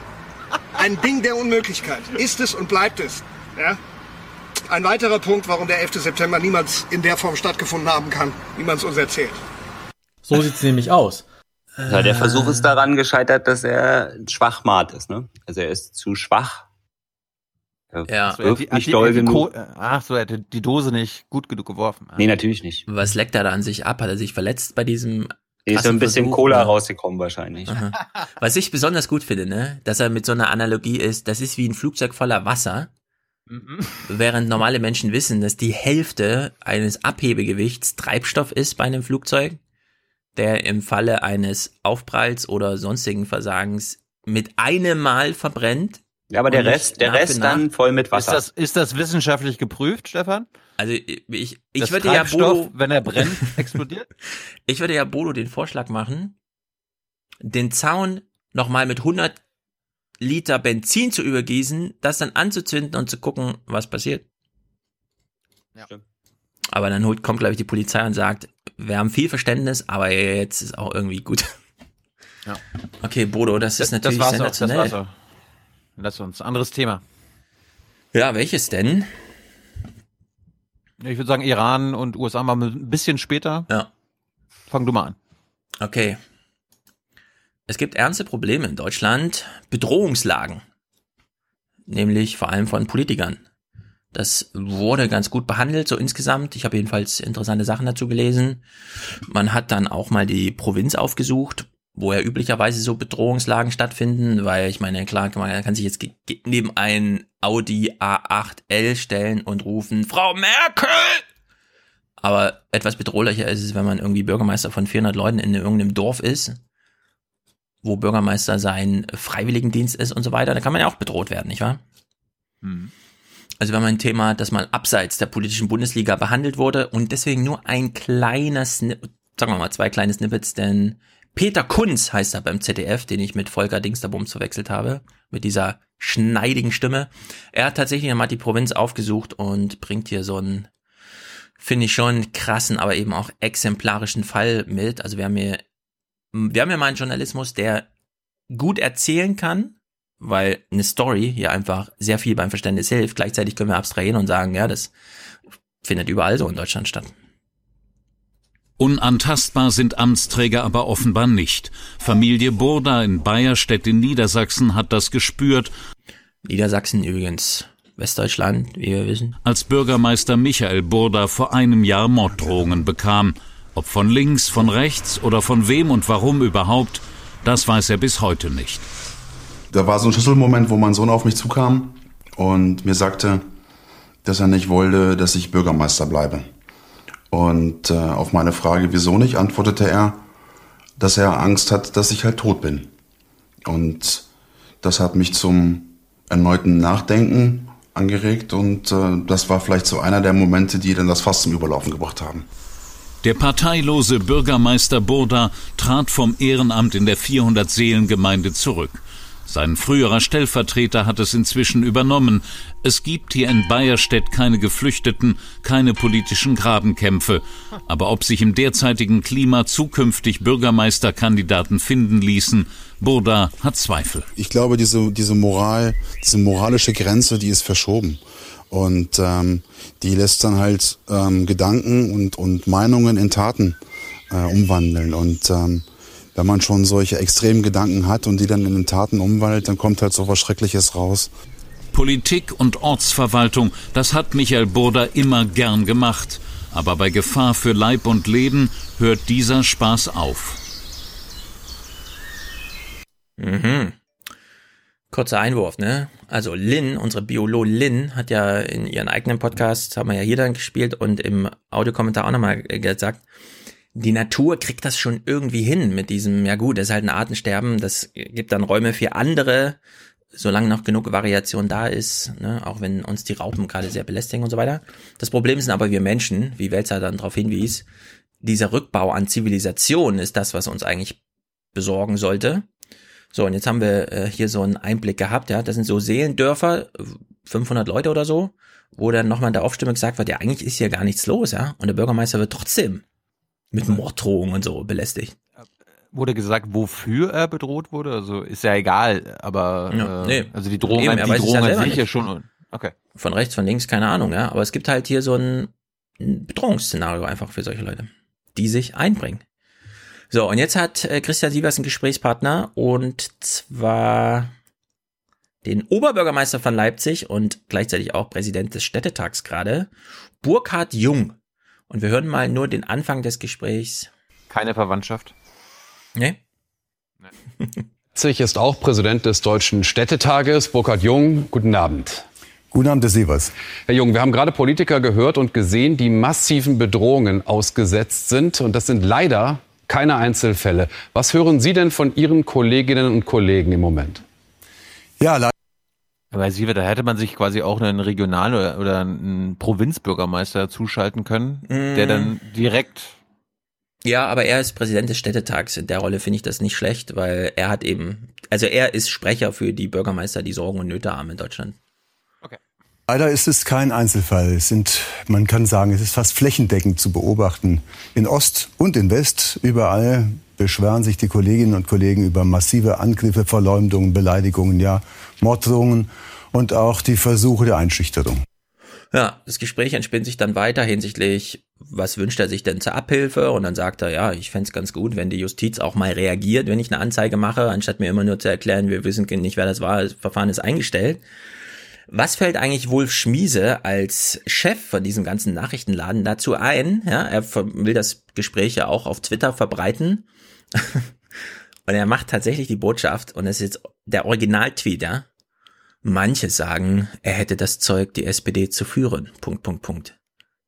Weißt du? Und da frage ich mich wieder, also seid ihr jetzt an Inhalten interessiert? Bist du an den Inhalten in deiner eigenen Sendung interessiert oder willst du uns nur deinen nächsten Horse Race Vorschlag irgendwie unterbreiten?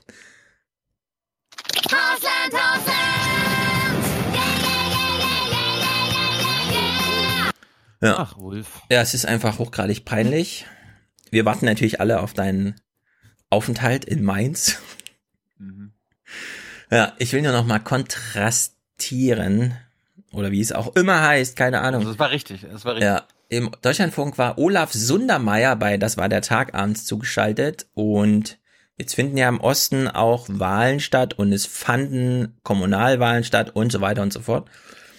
Wie wird man eigentlich als CDU erfolgreich? Wann ist die CDU, und wir meinen jetzt mal wirklich Osten, weil das gerade wahlentechnisch auch interessant ist, wann ist die CDU erfolgreich und die, du meldest dich? Ja, bitte? In Görlitz, wenn die Grünen und die Linken auch dazu aufrufen, sie, sie zu wählen. Ja gut, das war ein Theater für sich, das hat AKK dann auch gemerkt.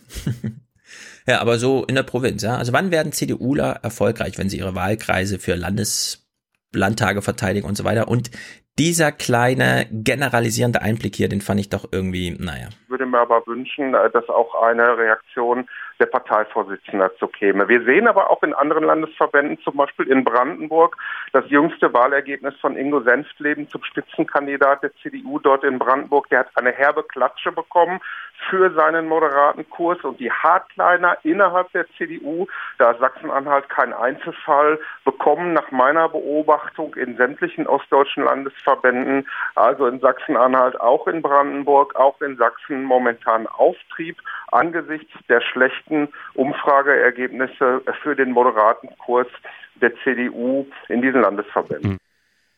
Ja, du musst dich nur ununterscheidbar von der AfD machen und dann verteidigst du auch deine Wahlkreise. So, Sundermeier hat sich hier eine Reaktion von AKK gewünscht. Ich meine, AKK, du hast dich auch nochmal Görlitz erwähnt und so. Die äußert sich zu jedem Scheiß, ne? Zu was hat sie sich nicht geäußert? Oder es hat jedenfalls lange gedauert. Ich weiß nicht, ich, ich weiß nicht, ob sie sich bisher geäußert hat. Zu dieser Denkschrift, die von den Ost-CDU-Lern kam. Und das muss man nur mal kurz nennen. Ja, ist wirklich so verrückt. Also, da steht tatsächlich drinne, man will das Soziale mit dem Nationalen versöhnen. Jetzt kriege ich ja immer einen Rüffel von dir, wenn du mir, also wenn ich zu viel das Wort Nazi benutze. Jetzt kann man es einfach umdrehen, ja. Das sind Sozialnationalisten. Die Abkürzung heißt dann irgendwie Sonas oder so, Sonis, keine Ahnung. Also das steht da wirklich so drin. Ne? Das war jetzt nicht irgendwie, dass die Journalisten das so rausgelesen haben, dass sie das so wollen, sondern die haben ganz bewusst diesen Satz da so reingeschrieben. Und nicht nur ist die CDU davon äh, beeindruckt intern, dass sie jetzt wieder so einen Handlungsempfehlungsweg gefunden hat, nämlich wir müssen uns nur radikalisieren, dann wählen uns die Leute auch. Das gleiche Problem hat ja die AfD auch.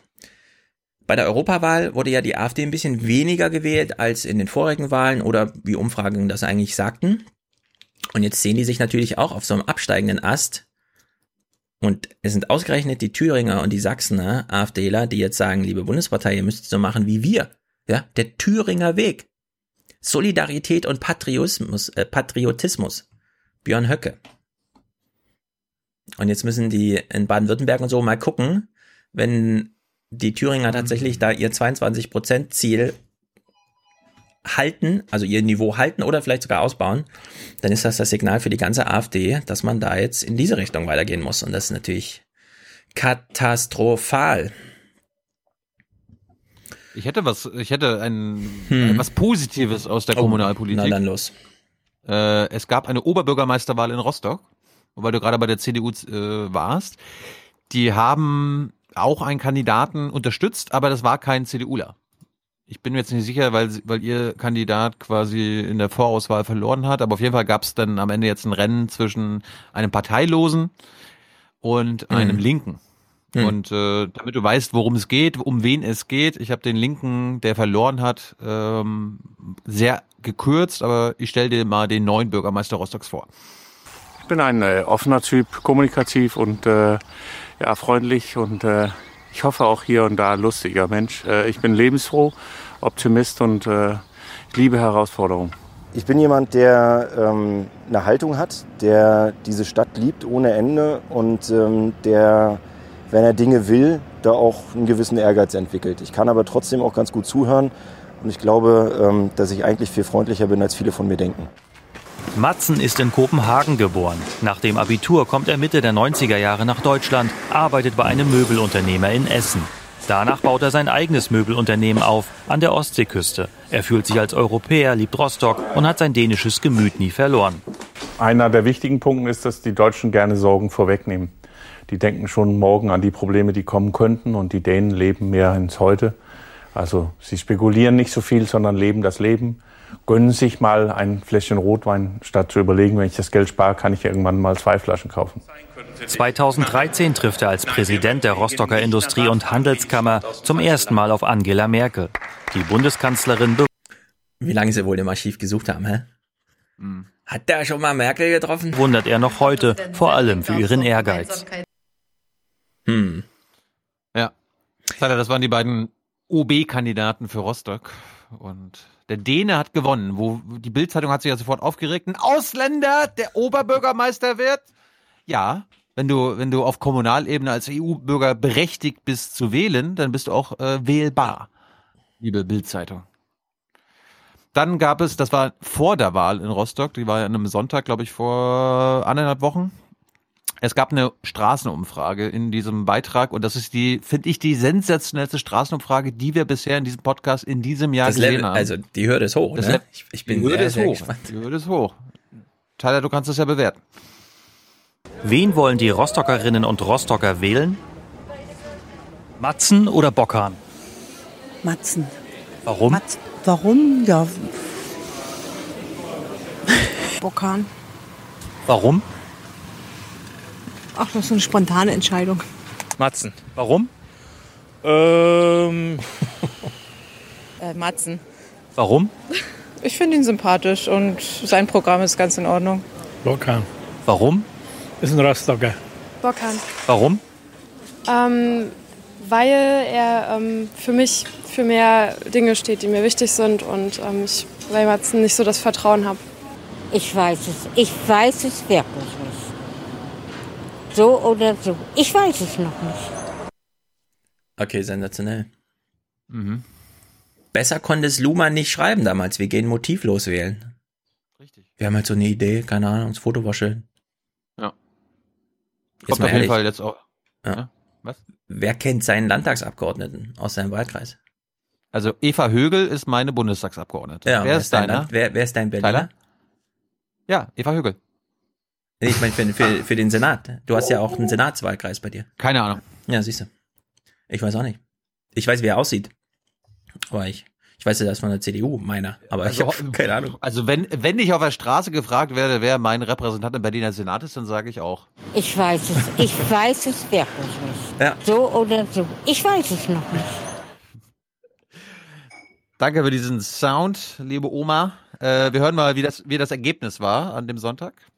Gegen Rostock Sozialsenator Steffen Bockhahn setzte er sich in der Stichwahl mit 57,1 Prozent durch. Ich bin hier nicht als Favorit in diese Stichwahl gestartet und insofern ist das ein sehr, sehr gutes Ergebnis. Ähm, wenn ich jetzt so täte, als ob ich darüber glücklich bin, dann würde ich natürlich lügen. Ich finde das absolut klasse. Also ich habe ihn jetzt zum zweiten Mal gewählt und äh, voll guten Gewissens und hoffe einfach, dass es mit diesem Novum wirklich was passiert bei uns. Vor allen Dingen auch, weil Herr Matzen nicht ausgrenzt wie andere, sondern alle einbezieht. Däne oder ein Deutscher, also Nationalitäten sind, glaube ich, nicht wichtig. Wichtig ist, dass jemand für Rostock brennt und sich für Rostock interessiert. Jawohl. Ja. Das sind leider, Welzer hat recht, wir sind alle Fälle für ein neues, fantastisches Denken. Wir müssen uns in unseren Alltag mal wieder zusammen, statt immer nur Twitter, was passiert in New York, nee, einfach mal mit dem Nachbarn reden und so. Was, Bürgermeister, keine Ahnung, warum ich den gewählt habe, ist ja, der sieht gut aus. Apropos reden, Tyler, jetzt ist eine Frage an dich. Können wir diesen neuen Bürgermeister Rostocks überhaupt zu jung und naiv einladen? Weil das Prinzip ist ja bei uns, wir, wir duzen ja die Politiker, weil sie ja sonst nur das Siezen gewöhnt sind. Das Problem ist jetzt, dass wir einen Dänen haben, der Bürgermeister ist. Denn In ihrem Geburtsland Dänemark werden ja alle bis auf die Königin, glaube ich, geduzt. Wird dieser Stil jetzt auch ins Rostocker Rathaus Einzug halten? Ja, absolut. Natürlich nur, wer will. Äh, es gibt ja immer wieder auch Menschen, die, die das nicht so gerne mögen und ich will das niemandem aufzwingen. Ich biete es einfach nur an, dass wir auf Augenhöhe miteinander kommunizieren und da ist ein Du doch was Angenehmes. Man kann natürlich dann immer noch bei offiziellen Angelegenheiten sich sitzen. Also ich wäre dafür, dass Tyler wir ihn sitzen dann, ja, weil er sonst duzen gewöhnt ist. Aber jetzt mal ganz ehrlich. Schaffst du nicht. Mhm, das habe ich, deshalb habe ich, übrigens, hab ich Das übrigens stimmt. nicht gewusst, dass die Dänen jeden duzen, außer die Königin. Hm. Stimmt das, liebe Dänen? Vielleicht haben die da auch gar keine Worteunterscheidung für, vielleicht ist das wie im Englischen. Ja, aber, aber, nee, aber liebe Dänen oder Deutschdänen, ihr habt da auch Prinzessinnen oder einen Prinzen. Dürft ihr den duzen? Hm, gute Frage. Höre Kommentare bitte. Ja. Wir äh, hören noch mal ganz kurz, was der neue Bürgermeister in Rostock so vorhat. Sag doch mal, Matzen. Ich möchte, dass wir eine innovative Stadt werden, eine grüne, also eine ökologische, aber auch eine soziale und da gibt es ganz viele Projekte. Es ist wichtig, Eine Schoschale. Hm. Eine Schoschale Stadt, finde ich gut. dass wir eine digitale Verwaltung bekommen, vereinfachte Verfahren äh, und insgesamt, dass wir eine menschenfreundliche Stadt werden. Das klingt ein bisschen abstrus, aber oder nicht so richtig greifbar. Da gibt es aber ganz viele richtig konkrete Sachen, die man umsetzen kann, damit wir eine sehr menschenfreundliche Stadt werden. Ja, Das spektakulär. hört man. Ja, und das ist halt, und das, warum ich das abspiele, das ist halt kein Linker oder ein Grüner, der da gewonnen hat, sondern jemand, der von der FDP und CDU unterstützt wurde. Und der sagt hier, menschenfreundliche Stadt. Hm. Finde ich super. Tyler, was er sich darunter vorstellt, ja, was für ihn menschenfreundliche Ja, aber komm, Kommun- gibt's irgendeinen Bürgermeister, der nicht will, dass seine Stadt menschenfreundlich ist? Also, Ja, genau. Darum musst du jetzt mal äh, seine Beispiele, woran er denn so denkt, was er in der Stadt ändern will, wenn es um Menschenfreundlichkeit geht, musst du jetzt mal bewerten, Tyler. Einer der wichtigsten Aspekte ist ein sicherer Radweg äh, und einen erschlossenen, ohne Umwege, Kanten, Ecken. Eins, wo man sich auch traut, die Kinder loszuschicken.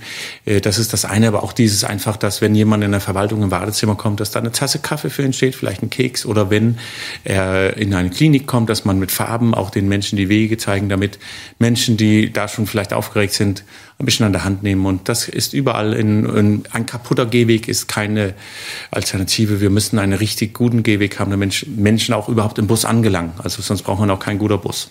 ja, also mit Fahrradkekse Farben holst du mich auf jeden Fall ab. Also.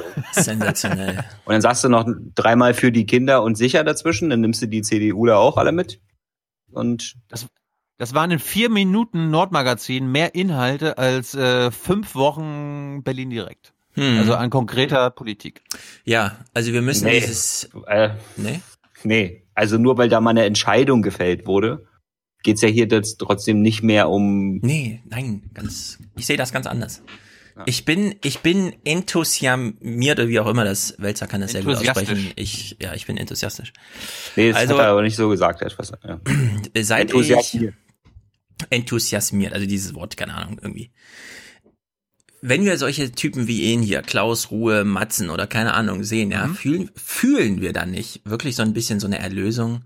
Zum Glück nicht wieder so ein Deutscher, der irgendwie, keine Ahnung, hier so, ja, sondern einer, der einfach im Moment kommt und sagt, es mag jetzt für Sie komisch klingen, aber das Allerwichtigste ist der Radweg. Das Zweitwichtigste ist der Gehweg. Ja, ich würde dann sagen, so an dritter Stelle könnte dann auch das Problem stehen, dass in Rostock, wie wir gelernt haben, jedes zweite Abitur auf einer Privatschule geschrieben wird. Da könnte man auch mal wieder ein bisschen integrieren, ja, und die Sozialität.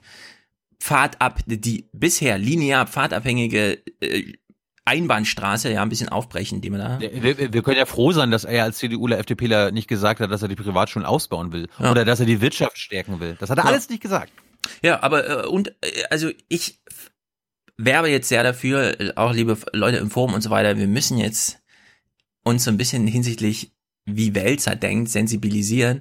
Wenn jemand einfach kommt und sagt, ich bin hier Bürgermeister und für mich stehen erstmal die Menschen im Mittelpunkt und ich weiß, alle haben geile Smartphones, geile Autos, geile Buden und ja, das Leben ist geil und so, aber es gibt einen öffentlichen Raum, Straße, Gehweg, keine Ahnung. Und darum kümmern wir uns jetzt mal, ja. Und das auch wirklich dann so da platziert als Thema. Das, äh, da, dazu gehört noch sehr viel Mut. Ich fände es cooler, wenn man künftig weniger Mut bräuchte, um solche öffentlichen Räume mal wieder so dann auch in Anklang zu bringen. Ja. Ich meine, der wird ja auch nicht jeden Tag vom Nordmagazin interviewt, sondern das ist einfach, Sie sind jetzt gewählt, was ist Ihr Ziel? Es hören andere Bürgermeister aus der Region zu, sagen Sie doch mal. Dann sagt er, Gehweg, Radweg. Ja, und dann, sag, und dann sagst du? Dann hat man ein bisschen Mut. Ich finde es einfach nur geil hier, ehrlich gesagt. Ja, den habe ich auch. Ich finde das nur geil hier. Wir haben es bei Welzer gelernt. Was macht eine gute Revolution aus? Die Revoluzer formulieren nicht, was sie abschaffen wollen, sondern sie sagen klar und deutlich, was sie erhalten wollen. Er sagt, ich will den Radweg erhalten. Ja, aber gute Revoluzer sagen auch, wovon sie sich emanzipieren wollen. Also da ist ja im Grunde. Ja, können sie ja gerne machen, sich emanzipieren. Aber es ist jedenfalls, ja, das ist gut. Für Ihr merkt, ich bin enthusiasmiert, wie auch immer das heißt. Hat sich doch gelohnt, das mitzubringen. Ja, sehr gut. Kommen wir doch mal, ja, kommen wir doch mal zur Empathie als Thema in den Nachrichten. Und ehrlich gesagt, Leute, was soll ich sagen, ja? Empathie, was ist denn das schon wieder für ein luschiges Thema für weiche Menschen, Gutmenschen? Nein, man hat sich tatsächlich entschieden, Empathie mal zum Thema zu machen. Und nicht nur das. Es ist auch noch Themeneröffnung, ja, Sendungseröffnung am Donnerstag. Weltflüchtlingstag. Und jetzt das Heute-Journal. Mit Kai-Sölve Richter und Christian Sievers. Guten Abend Ihnen allen. Alle zwei Sekunden muss ein Mensch auf dieser Welt fliehen. Vor Hunger, Not, Krieg, Zerstörung. Alle zwei Sekunden. Wieder ein Mensch. Heute ist Weltflüchtlingstag. Zunächst mal nichts als ein Datum. Es ist der Versuch der Vereinten Nationen, eines der drängendsten Probleme unserer Zeit zu markieren. Der Versuch, Aufmerksamkeit zu schaffen. Dafür, was es bedeutet, wenn jemand sein bisheriges Leben hinter sich lässt. Wie groß das Elend sein muss, damit die vage Hoffnung, woanders werde es besser sein, schon wie eine Verheißung wirkt. Welche Herausforderungen Flucht und Migration auch an unsere Gesellschaft hier in Deutschland stellen, darüber ist viel geschrieben, gesendet, gestritten worden. Um diese Herausforderung zu meistern, wird es nicht ohne Empathie gehen. Die Fähigkeit und die Bereitschaft, sich in andere einzufühlen. Empathie ist ebenso wichtig wie schwer zu fassen. Wie sensationell ist bitte dieser letzte Satz? Empathie ist wichtig, aber schwer zu fassen. Fassen meint ja das österreichische Angreifen. Körper, die sich wirklich berühren. Neun Millionen Reizrezeptionen, die mit physischem Gefühl zu tun haben, die hier angesprochen werden. Was treibt uns eigentlich so sehr auseinander in dieser Welt, dass man Empathie hier zum Thema machen muss? Richtig. Es ist die soziale Begegnung, ohne sich zu fühlen, also sich wirklich zu berühren. Visuell, äh, akustisch, ja, wir sind rundum versorgt, elf Stunden Bildschirmkonsum am Tag, aber die Berührung zählt mal durch am Tag, wie viel Berührung finden denn statt in eurem Alltag? Empathie ist ein krasses, großes Thema, aber schwer zu fassen. Also heute, heute ist ja au ausnahmsweise mal der Tag, wo ich vor Stefan niemanden, nee, doch jemanden vorher äh, getroffen habe. Nach dem Und Aufstehen. wir berühren uns nicht mal, sondern wir sehen Eben. uns hier über 600 Kilometer entfernt durch so einen Bildschirm. Ja. Ja, also die, die, es gab, ich verlinke euch das mal, falls ich jetzt dran denke, dass ich sage, es gab einen sehr, sehr außergewöhnlich guten ähm, Deutschlandfunk Nova Hörsaal oder wie das heißt, wo es um den Tastsinn ging in dieser modernen Welt, in der wir, und das ist jetzt, das fand da auch nur zwischen den Zeilen statt, aber kann es sein, dass wir das Smartphone nur so geil finden, weil wir es die ganze Zeit anfassen? Also das ist gar nicht so sehr das, was passiert auf dem Bildschirm, was sehe ich, was höre ich, sondern das ist mal der Moment, wo ich was in der Hand habe und über mein, meine Motorik, nämlich den Finger, mich selbst in der Gestaltungsgewalt glaube, weil ich steuere mit meinem Finger. Alles so Gedanken, über die wir jetzt künftig mehr nachdenken, weil Wälzer und so. Okay, also er hat gesagt, Empathie ist äh, krasses Thema, aber schwer zu fassen und ich finde es einfach sensationell, dass so ein Satz vielleicht sogar unbewusst einfach so gefallen ist, ja. Empathie ist halt schwer zu fassen, ja, aber zum Empathie, zur Empathie gehört, dass man Menschen auch wirklich mal anfasst und nicht immer nur Skype und sonst irgendwas macht. Christian Sievers, falls ich dich jetzt anfassen könnte, ich würde dich auf die Schulter anfassen ja. und äh, klopfen, weil Ja. ich finde, du machst eh die besten Moderationen. Auf jeden Fall besser als alles, was Ingo, Bingo, Info, Ingo und so macht. Klaus. Oder Als Klaus, nah am Wasser gebaut, aber fern vom Menschen, würde ich sagen. Echtes Problem. Es geht weiter in diesem Bericht, sehr gut, wer hat ihn gemacht? Peter Kunz. Wir werden Fanboys jetzt, glaube ich. Alan Kurdi, mit den Eltern geflüchtet, mit zwei Jahren gestorben, fotografiert. Für kurze Das ist der kleine Junge, der am Strand lag mit dem roten T-Shirt. Ihr habt's alle vor Augen, glaube ich. Zeit half er allen, die über das Mittelmeer auf der Flucht waren, unser Mitgefühl zu bekommen. Aber es sind so viele Schicksale geworden, dass die Zahl der Toten verblasst. Die endlose Bilderflut aus Leid und Drama, vor allem in sozialen Medien, lässt uns schnell mitleiden, auch schnell wieder wegschauen. Die sozialen Medien erzeugen ungeheuer viel Empathie für Opfer oder für eine bestimmte Gruppe in einem kurzen Moment. Die bewirken dann aber natürlich wiederum umgekehrt, dass wir in vielen anderen Fällen weniger Empathie haben. Dass wir also ähm, immer höhere Ansprüche dafür haben, wann wir eigentlich Empathie empfinden sollen. Ja, den wir da gehört haben, das ist Fritz Breithaupt. Er ist Linguist, Professor irgendwo in England oder Amerika, keine Ahnung, für Empathie und Narration. Das sind seine beiden großen Themengebiete. Empathie und Narration. Also Empathie, die Begegnung von Menschen und die Story. Was geht denn über die beiden Menschen individuell hinaus? Na, die gemeinsame Story natürlich. Das sind die Leute, die ich gerne häufiger an Nachrichten sehen will. Also heute kriegen wir sie irgendwie, keine Ahnung. Und das auch noch, wo Wälzer war und so. Also sensationell. Und er sagt, die endlose Bilderflut aus Leid und Drama in den sozialen Medien führt natürlich zur Empathie. Naja, aber es ist halt nur diese rein visuelle, akustische, ja. Sie hat nichts mit einer echten körperlichen, raumgebundenen Auseinandersetzung mit Schicksalen zu tun. Was wäre, wenn wir an dem Strand laufen, ja, an dem dann plötzlich so ein Junge, würden wir dann auch so kurz, ja, das ist aber krass, ja, aber jetzt muss ich auch mal weiter scrollen und so. Nee, es wäre einfach anders, so ein direktes Erleben. Spielt hier irgendwie eine Rolle. Peter Kunz hat äh, weitergegraben, sehr, sehr gut. Sollen wir für die Hungernden im langen Bürgerkrieg im Jemen noch einen Gedanken oder sogar ein paar Euro übrig haben? Hilfsorganisationen müssen immer mehr Geld für Spendenwerbung ausgeben. Dafür genehmigte Deutschland gerade milliardenschwere Rüstungsexporte an die Jemen-Kriegsparteien. Ja, ganz wichtiger Die, Punkt, die ja. kennen wir doch gar nicht. Was sind das? Fake News. Genau. Es mangelt jedenfalls nicht an Ressourcen, ja. Also die Menschen hungern da nicht oder sterben auf dem äh, Wasser, weil wir zu wenig Schiffe haben oder zu wenig Essen, sondern es ist vielleicht die Ressourcenverteilung, zu viel für Rüstung und den ganzen Zeug. Ja, Tilo ist ja jetzt auch ins Talk-Radio-Business eingestiegen, sehr gut. Äh, ihr äh, Bundesregierung und so. Nein, nein, nein, ich bin nur restriktiv. Restriktiv. Oh, restriktiv. Hat das zwei R oder eins? Wie ist das? Muss man das jetzt kontrastieren oder? Restriktiv. Restriktiv, okay, ja. Ja, also unsere Bundesregierung ist absolut restriktiv, ja. Und der Breul dann so, ich hätte, ich, heißt er Breul? Nee, Reul heißt er. Ja. Reul. Breul. Breul. Ich, ich hätte es geil gefunden, wenn ich hingesetzt hätte. Und das war ja sein Argument, ich reformuliere es nochmal. Also, Herr Jung, wenn Sie wüssten, was unsere, unsere deutschen Ingenieure machen würden, wenn wir nicht im Vorfeld sagen würden, was wir vielleicht in drei Jahren nicht zulassen. Wir hätten, ja, Stealth-Bomber, Panzer, die nach vorne und nach hinten schießen. Das können die Franzosen gar nicht, so irgendwie. Ja, also, es ist einfach zu viel Geld auf der falschen Seite. Ja, also ist sehr gut, Peter Kunz, ist sensationell. Ich glaube, jetzt kommt er nochmal zurück zu dem sehr guten Professor Breithaupt, der die Kürze, die er hier bekommen hat, gut nutzt. Es gibt Studien, die zumindest andeuten, dass unsere Empathiebereitschaft nachlässt und dass die Menschen heutzutage weniger empfinden.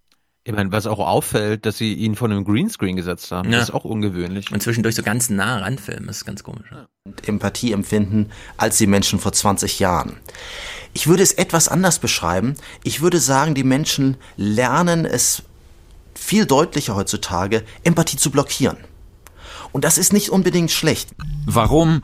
Weil wir uns nicht jedes Weltproblem zu eigen machen können, gerade wo wir uns ohnmächtig fühlen, der Knoten unlösbar scheint. Wir verhandeln den Klimawandel weltweit jahrelang, ganz wenig passiert wirklich und dann kommt Greta. We want a future. Is that too much to ask for? Auf einmal wollen beim Klima alle mit. Plötzlich hat man ein Individuum, eine Heldin, in die wir uns hineinversetzen können. Sie bringt uns eine, ein Handlungspotenzial mit. Sie gibt uns ein, es ist ein ungeheures Geschenk. Sie dramatisiert das Ganze. Wir konnten uns nämlich nicht vorstellen, wie wir uns in diese Geschichte einschreiben können. Ja. Aber Äh, genau das gleiche Argument kannst du auf mhm. Rezo beziehen, oder? Ja, also es ist ganz erstaunlich. Bei Greta natürlich noch viel krasser, weil Ja, klar. Also Greta ist ein Mädchen aus den Medien. Und wenn wir uns darüber unterhalten, was ist mit dem Klima, was ist mit der Umwelt und was ist mit der Erde und so weiter, dann haben wir schon sehr viele Kinder in den Medien gesehen. Nur es waren halt immer die Afrikaner, die keine Namen hatten, sondern in einer Schüssel saßen und dann hieß es, hat nichts zu essen und die Schüssel ist das einzige Spielzeug, ja, was dieses Kind jemals hatte.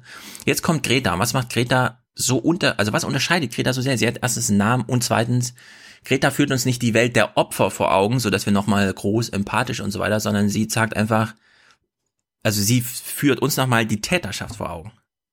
Weil sie aus dieser Reihe der Europäer, die einfach sagen, ich externalisiere mal alles, ja, nach Asien und Afrika, was ich so an Ressourcen, das hat der Welzer auch nochmal wunderbar in seinem Buch dann auch beschrieben.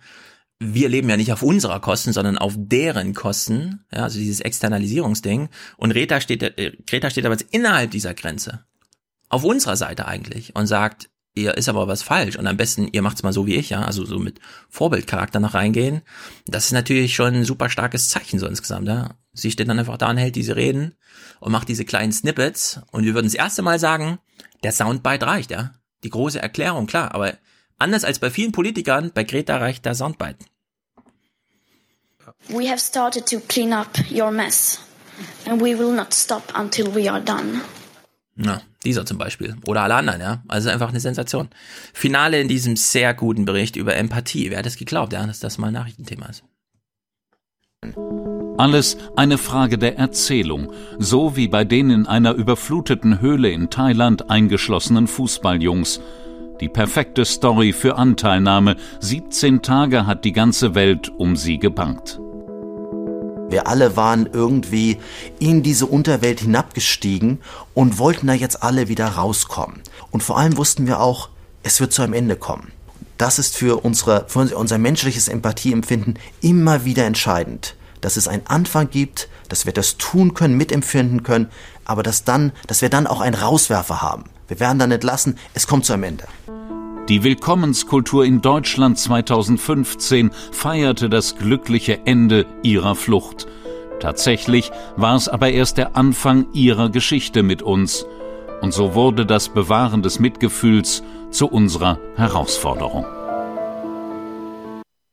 Ich glaube, jetzt könnte dieses, ja. Um da mal an Wälzer anzuschließen, also im Prinzip gibt es ja beim Thema Klimawandel jetzt kein Ende. Darum wird das ja auch problematisch. Genau, es ist, wollte ich gerade sagen, es ist, da kommt dieser Spruch. Also wir, wir werden, wir werden es nie, nie gerettet haben. Also wir können es jetzt alles nur noch äh, einbremsen. Genau, es ist das Ende des Anfangs, was heißt, jetzt geht's richtig los, ja. Wir haben jetzt so einen Vorgeschmack darauf.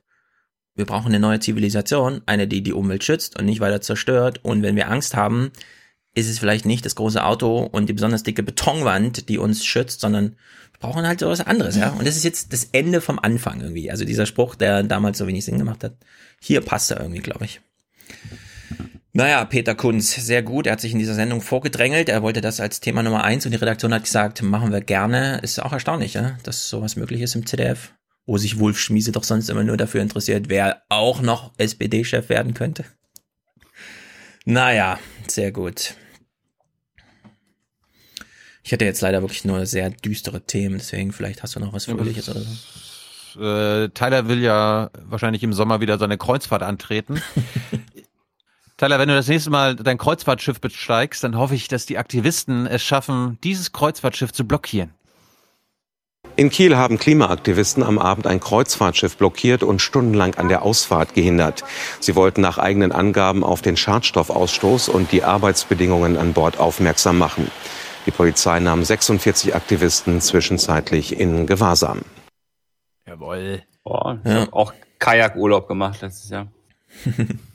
Hat sich da jemand vor dir in Kajak also, äh, ins Wasser geschmissen, um die Arbeitsbedingungen auf deinem Kajak zu Kajak bedient, meine ich.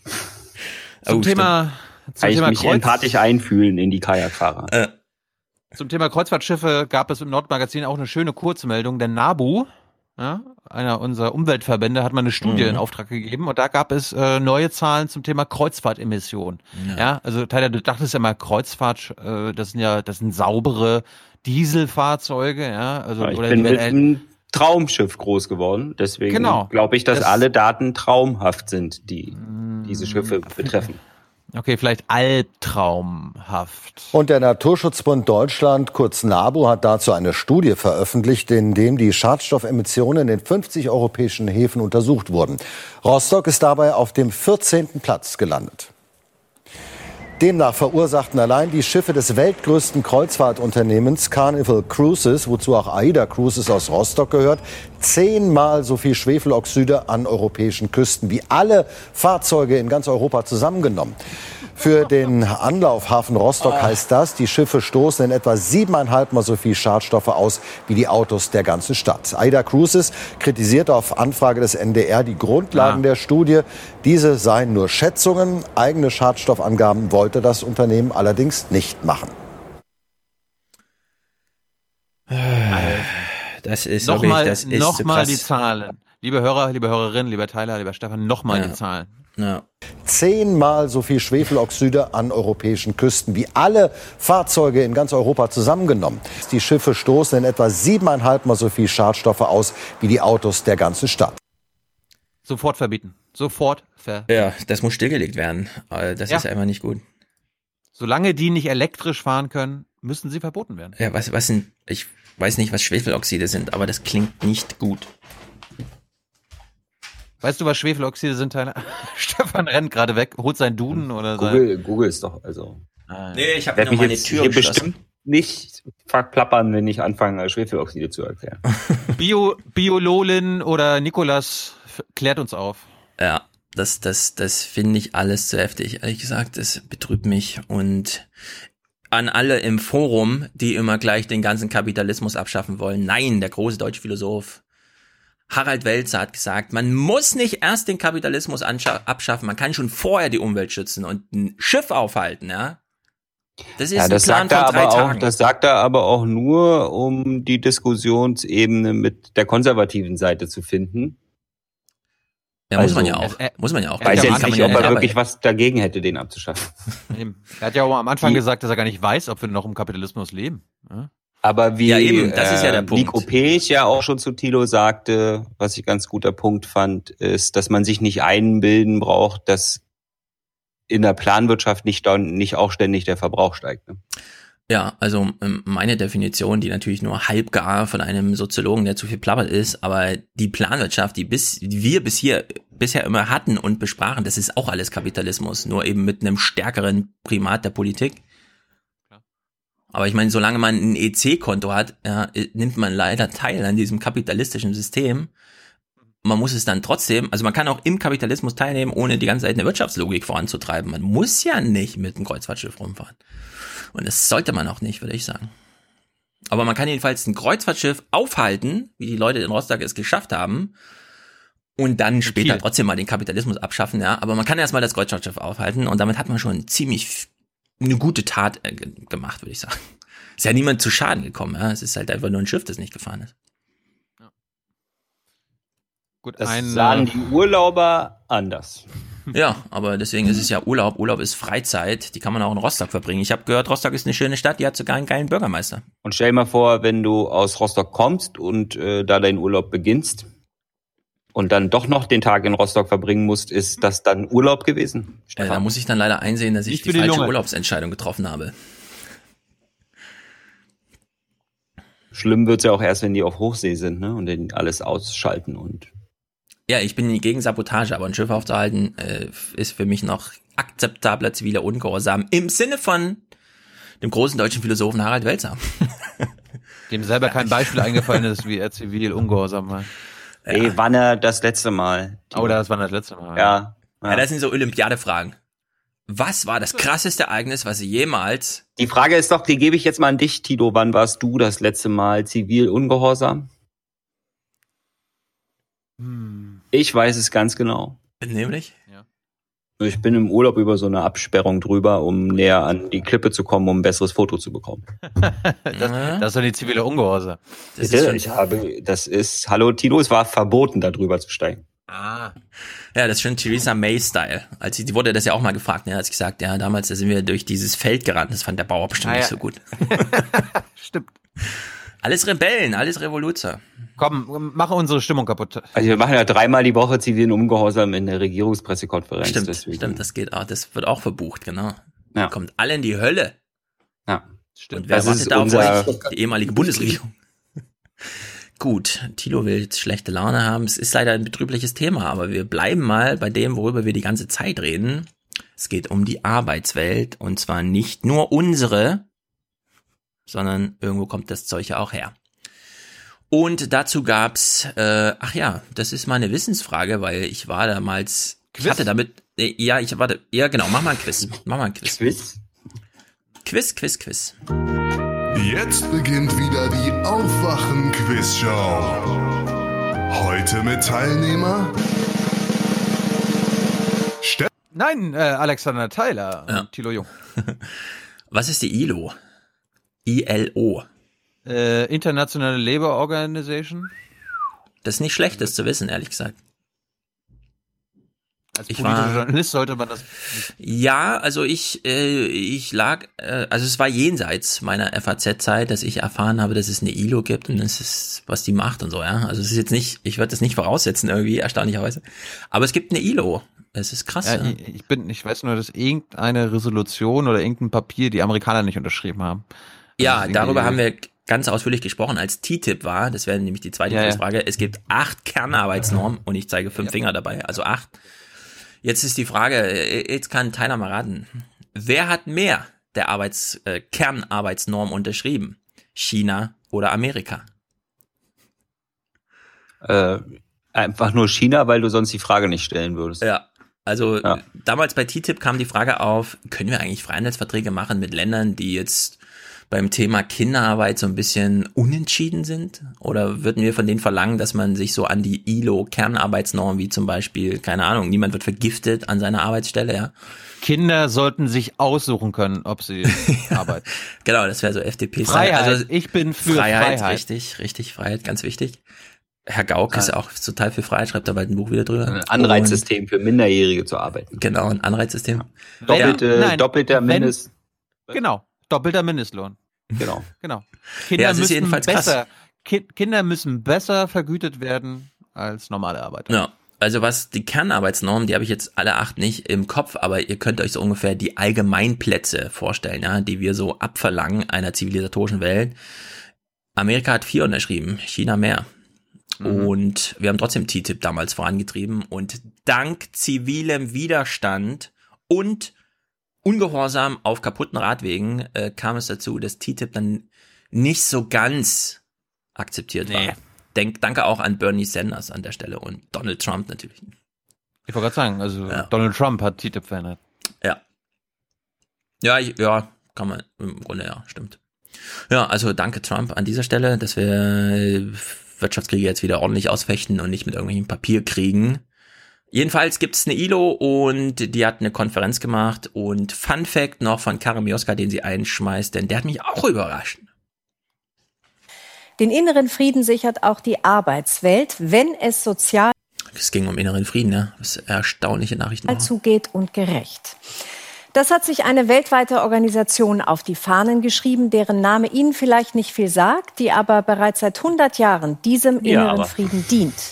Die ILO, die International Labour Organization, also die internationale Arbeitsorganisation. Ach, Sozialisten. Ey. Sie wurde 1919 durch den Vertrag von Versailles gegründet und ist heute Teil der UNO. Was ist nicht Robin, der Anführer? Ja.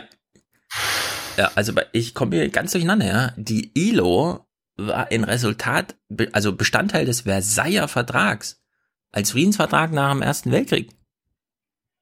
Entstanden war sie aus einer Forderung der sozialdemokratischen Amsterdamer Gewerkschaftsinternationale, sagt ja. Wikipedia. Wie krass ist denn das?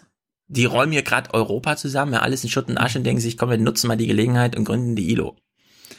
Äh, irgendwie, ehrlich gesagt, es hat alles irgendwas mit Wälzer zu tun. Der, der führt uns auf dieses Denken, wo wir uns über sowas wundern. Ja, es ist wirklich erstaunlich. Man braucht manchmal Weltkriege, auch wenn man sie nicht mag, ja, aber man, die Krisen lassen sich dann nutzen irgendwie im Nachgang. Es ist wirklich verrückt. Naja, jedenfalls der Bericht, da sind wir wieder ganz modern. Stefan Schulz, wir brauchen ja. einen neuen Weltkrieg.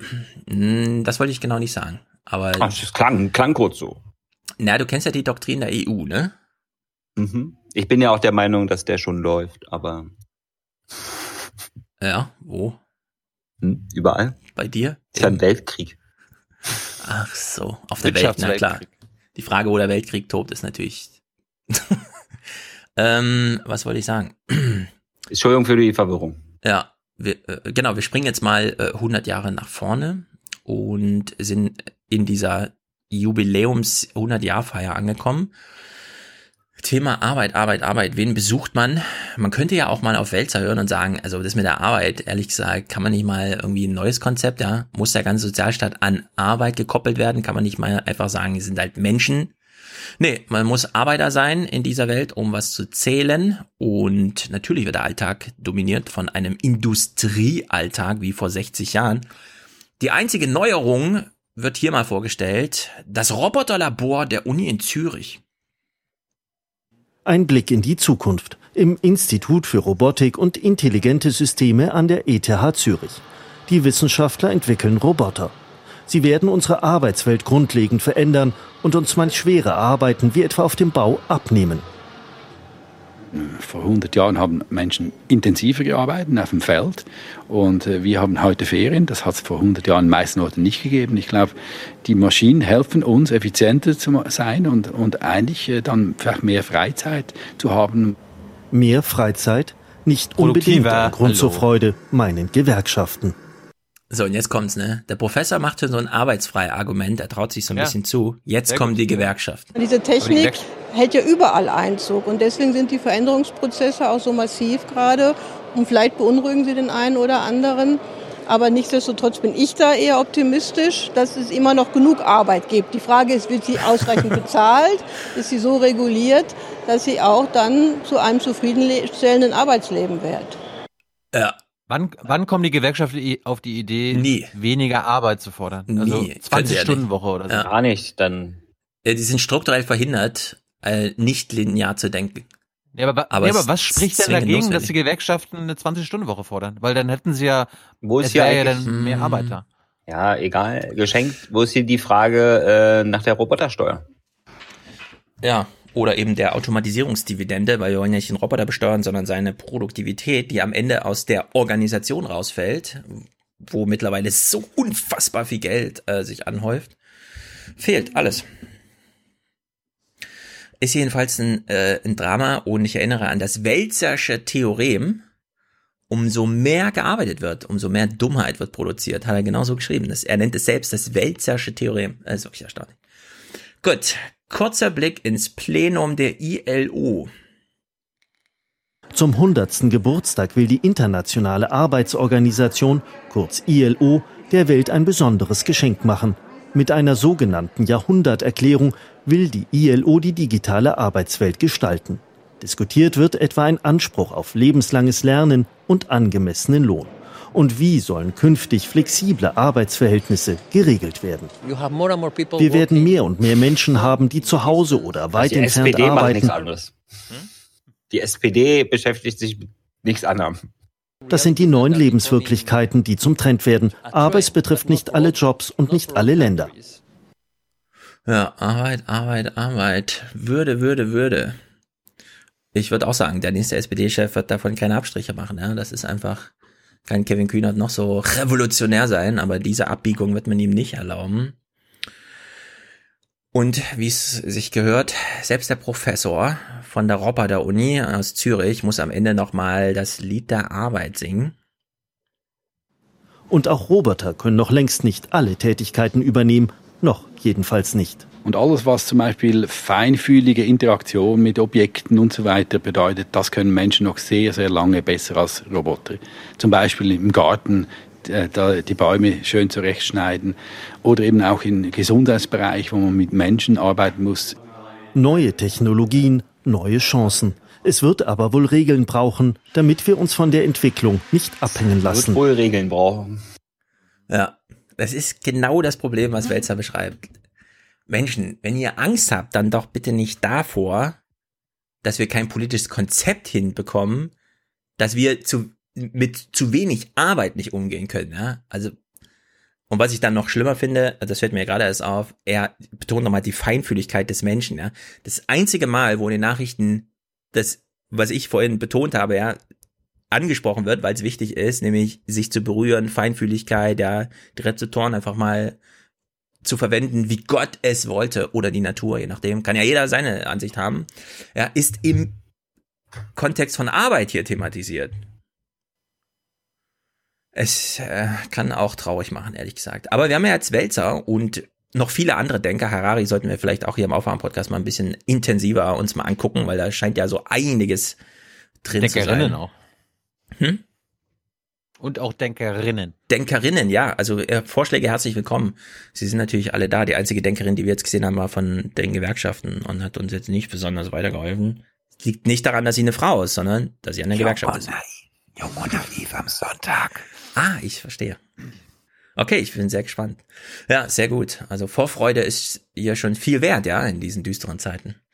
Jetzt wird es nämlich richtig düster, denn wir verlassen jetzt Europa, wo man sich fragt, ob der Roboter einen ersetzt oder so, ja, sondern wir sind jetzt mal woanders. Am Folgetag gab es nämlich ähm, folgende kleine Kurzmeldung.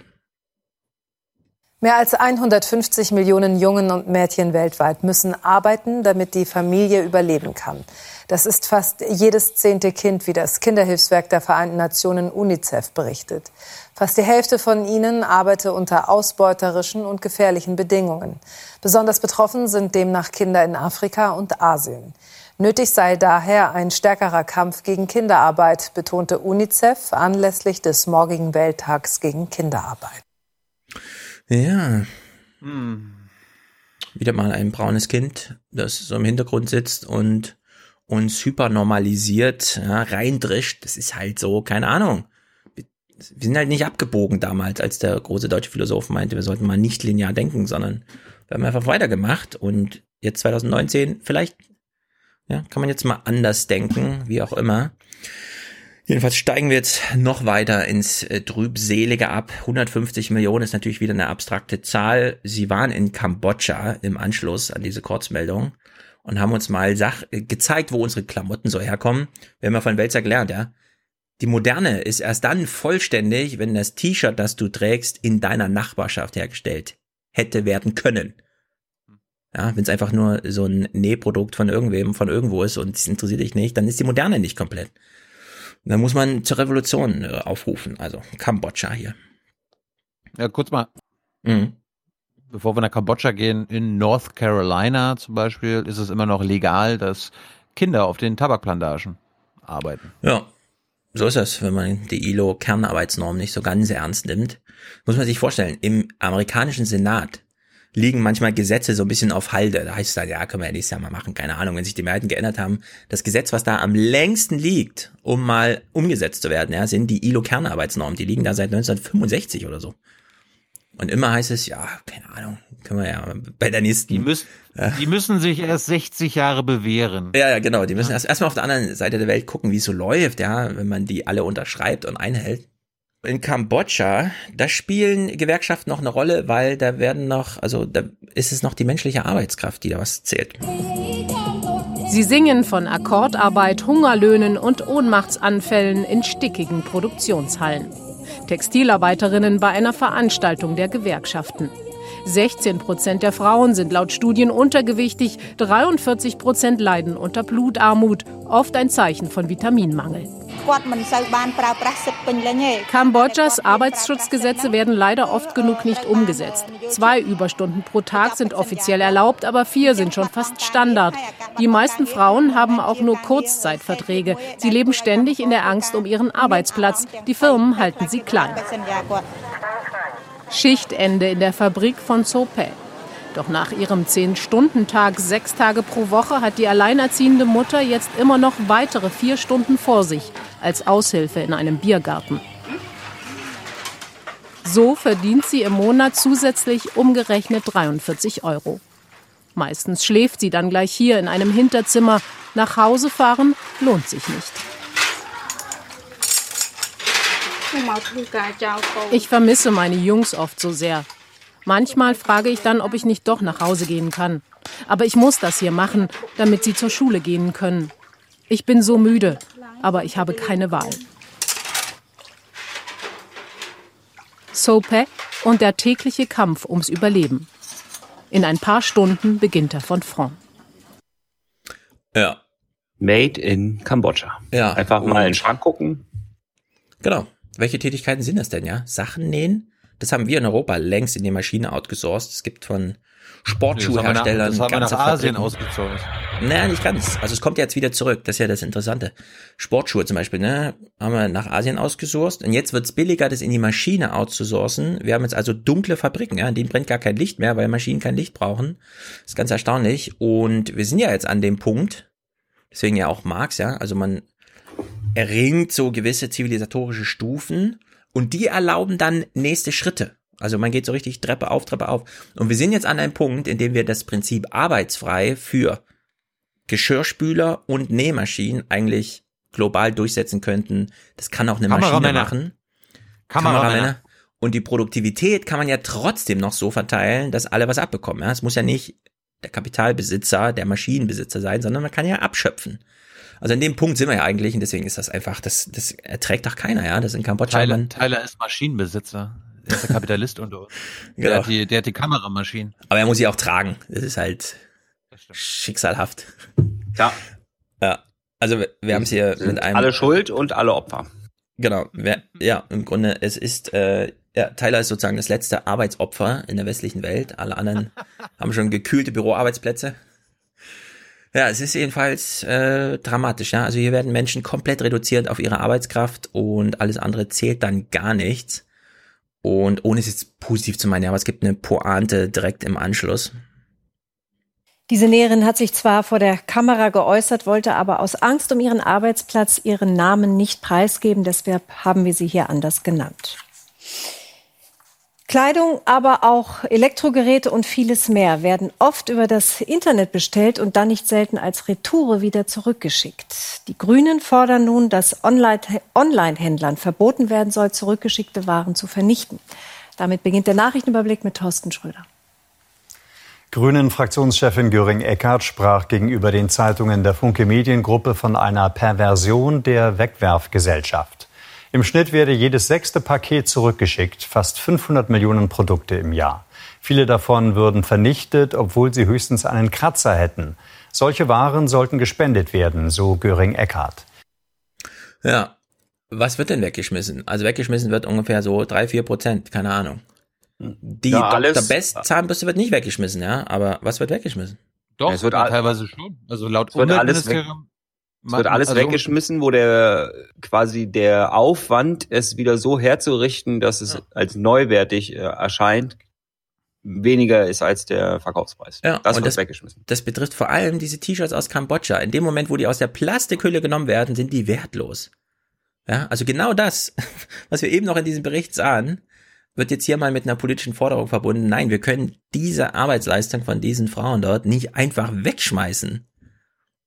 Diese Verknüpfung wurde leider in den Nachrichten nicht gemacht, aber es ist genau diese Verknüpfung. Es sind genau diese Klamotten, dieser Klamottenkram, ja, wo einfach, ah, das ist jetzt nicht mehr, hier ist auch ein Fleck drauf und so, ja. Der ganze Technikkram und so, der wird halt irgendwie aufbereitet, wiederverwertet, keine Ahnung. Das geht dann als B-Ware durch, meistens merkt man gar nicht. Selbst Matratzen, ja, werden einfach zwei, dreimal verschickt, bis sie dann die, ihre... Die, die Ausländer, die nähen unsere Klamotten zusammen und unsere bauen unsere Handys zusammen. Ja. Das kann nicht sein so. Ja, also es ist dramatisch, dass wir genau das bei Amazon und wo auch immer so wegschmeißen, was eben da noch mit Handarbeit so gemacht wird. Und deswegen ist dieses grüne, dieser grüne Vorschlag war halt ge genau richtig. Ja, da kam so aus heiterem Himmel irgendwie, keine Ahnung. Plötzlich war dieses Thema da. Aber es war halt goldrichtig, würde ich sagen. Naja, in Deutschland wird auch viel weggeschmissen, äh, wenn wir jetzt einfach vor Ort einkaufen. Hier noch ein kleiner Bericht vom Supermarkt. Und das Problem verlangt nach neuen Lösungen. Einer Der Lösungsfinder begegnet uns hier wieder. wollen wir heute in unserer Reihe Lösungsfinder auf den Grund gehen. Statt auf den Tellern wandern nämlich viele Lebensmittel direkt aus den Regalen in den Müll.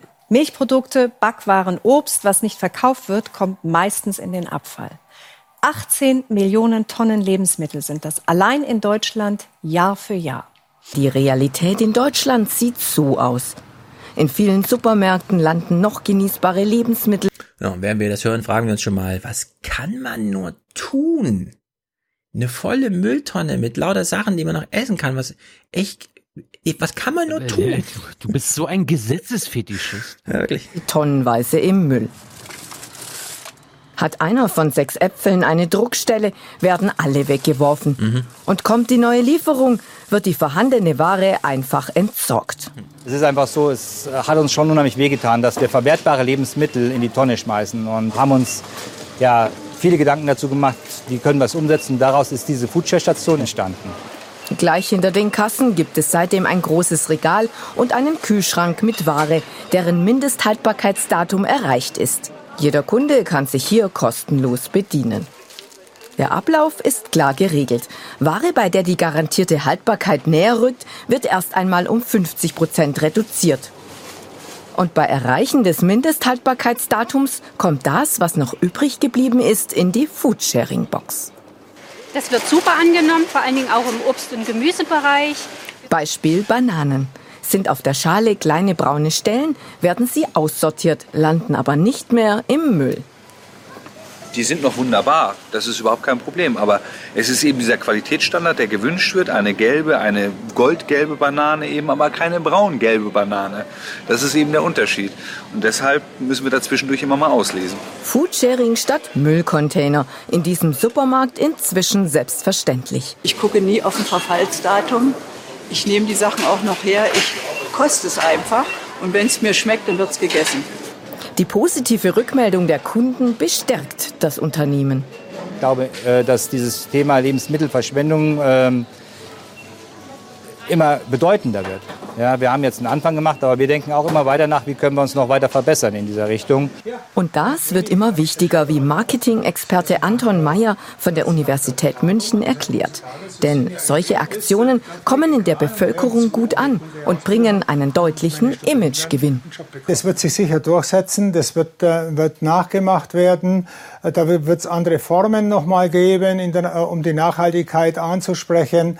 Äh, letztendlich äh, ist es, glaube ich, ein äh, richtiger Trend, der jetzt gerade so langsam wächst. Ja, wer hätte es gedacht, 2019, wir brauchen einen Marketing-Experten, der den Supermärkten nochmal erklärt, wie sie Sachen verschenken, statt sie in den Müll zu schmeißen. Das kann gut fürs Image sein. Es kann gut fürs Image sein, ist doch sensationell. Aber es wird sich nicht durchsetzen, weil es der grundlegenden Logik des Handels ja widerspricht, ne? Doch, es wird sich durchsetzen. Na doch, pass auf. Mach mal dein Argument. Warum wird sich nicht durchsetzen? Warum wird sich nicht durchsetzen? Na, weil wenn sich genug Leute daran gewöhnen, dann gehen sie erst, dann gehen sie irgendwann nur noch an diesen Schrank und gar nicht mehr in den Bereich, wo man an der Kasse vorbei muss. Ja, aber wenn da immer nur Erdbeeren und äh, Bananen liegen, isst du dann immer nur Erdbeeren und Bananen? Ja, Darfst du, darfst du so viel mitnehmen, wie du willst? Ja, aber zumindest kaufe ich dann keine Erdbeeren und Bananen mehr, um mal. Ja, das kann ja sein. Aber du kaufst ja noch andere Sachen, oder? Ab und zu brauchst du auch mal einen Spülmitteltab oder sonst irgendwas. Ja. Ja ich freue mich schon darauf, dann, wenn das hier ab nächstes Jahr in jedem Supermarkt so ist. Ja, also ich würde sagen, ein Problem wäre deine Logik dann, wenn sich Leute verabreden, wir kaufen jetzt diese Erdbeeren nicht, sondern wir lassen die bis morgen liegen, damit sie dann kostenlos da liegen und heute bist du dran, sie mitzunehmen. Ja? Das ersetzt aber einen erheblichen Organisationsaufwand zwischen allen, die da einkaufen, voraus, dass man nämlich die Sachen so lange im Regal ungekauft liegen lässt, bis sie dann in die Regale wandern. Wenn man aber einfach nur in den Supermarkt geht und da liegt halt irgendwas im Regal, keine Ahnung, was und so, ja, also wenn es unerwartbar ist, aber man hat einen Einkaufszettel, dann setzt sich das natürlich durch, weil das dann dieser Logik des Verschenkens nicht widerspricht. Die Frage ist nur, warum hat es so lange gedauert, die Mülltonne nochmal so ein bisschen schöner zu gestalten, ja, vielleicht so als Schrank mit verschiedenen Etagen. Es ist ja, ja, eben nicht die Mülltonne, weil in die Mülltonne darfst du ja nicht greifen, das ist ja verboten. Genau, es war verboten. So, der das Supermarkt hatte also immer nur zwei Alternativen. In den Müll oder verkaufen. Jetzt gibt's diese dritte Option, verschenken. Und warum hat es so lange gedauert, die durchzusetzen? Oder überhaupt mal als Idee? In ja, weil es halt der grundlegenden Logik widerspricht. Sachen zu verschenken. Nee, weil es für den Supermarkt teuer war. Es gab den juristischen Rahmen nicht. Jedes Mal, wenn ein Supermarkt Sachen nicht in den Müll warf, sondern an einen Kunden weitergab, war der Supermarkt dafür verantwortlich, was damit passiert. Der Kunde hatte Anspruch an den Supermarkt. Das hieße vor allem Personalkosten. Der Kunde kommt zurück, will was umtauschen, man muss den Kassenbetrieb aufhalten und so weiter und so fort. In dem Moment, wo man die Sachen einfach verschenkt, lässt man den Kunden alleine. Der Kunde hat keinen weiteren Anspruch dem Supermarkt gegenüber. Er kann ihm keine Kosten verursachen. Das ist das einzige Argument. Es ist ein rein, also das, was wir jetzt gesehen haben, bis hierher, ist eine rein kapitalistische Lösung. Also auch in diesem Hardcore, ja, Wälzer und so. Es ist ein, eine rein Hardcore äh, kapitalistische Lösung für ein durch den Kapitalismus hervorgerufenes Problem. Das, und das ist jetzt der Punkt, das Einzige, was das für, warum das der Supermarkt macht, ist, weil es für ihn Kosten senkt, denn auch die Müllentsorgung kostet Geld und jetzt spart man einfach. Ein Trend mit einem angenehmen Zusatznutzen für die Supermarktkette. Denn die Foodsharing-Stationen sparen dem Unternehmen auch noch viel Geld. Wir haben unsere Müllkosten um zwei Drittel gesenkt in diesen Bereichen. Das heißt also, früher standen hier um die 30 Tonnen, äh, jetzt stehen noch höchstens 10 da und die sind auch noch nicht alle äh, gefüllt. Ja, verschenken kostet kein Geld. Ja, es reduziert die Kosten. Und das ist einfach sensationell. Als bisschen verdreht und so, aber äh, als Prinzip ist das einfach sensationell. Man baut jetzt einfach eine Schleife ein, die sozusagen wirklich Win-Win ist, weil der Supermarkt gewinnt, äh, weniger Müllkosten, weil jede, jeder Transport des Gutes aus dem Supermarkt heraus kostet einfach Geld. Entweder als Müll oder eben, ja, und jetzt äh, spart man sich da nochmal Kosten. Das ist doch, also ich Aber du bist, du bist trotzdem dafür, dass die Bundesregierung oder der Bundestag ein Gesetz beschließt, das es verbietet, äh, genießbare Ware wegzuschmeißen. Ja, genau. Das ist das dänische Modell. Da bin ich natürlich absolut dafür. Es ist ja wie beim Diesel, ja. Das E-Modell musste erst so weit entwickelt werden, dass man dann anrief in Berlin, wir sind jetzt so weit, ihr könnt jetzt eure Pressekonferenz machen. Und dann plötzlich hast du drei Autoverkäufer da, die dir irgendwie die E-Welt erklären. Und genauso ist das jetzt hier auch, ja. Wir sind jetzt so weit, wir haben jetzt eine Möglichkeit gefunden, äh, Lebensmittel zu verschenken. Wir stellen einfach einen Schrank auf. Bing! Ja, alle Glühbirnen leuchten, super geile Idee ich, es wird jetzt nicht lange dauern, bis das in Deutschland einfach mal, also bis dieses so ein Irrsinnsgesetz einfach mal aufhört.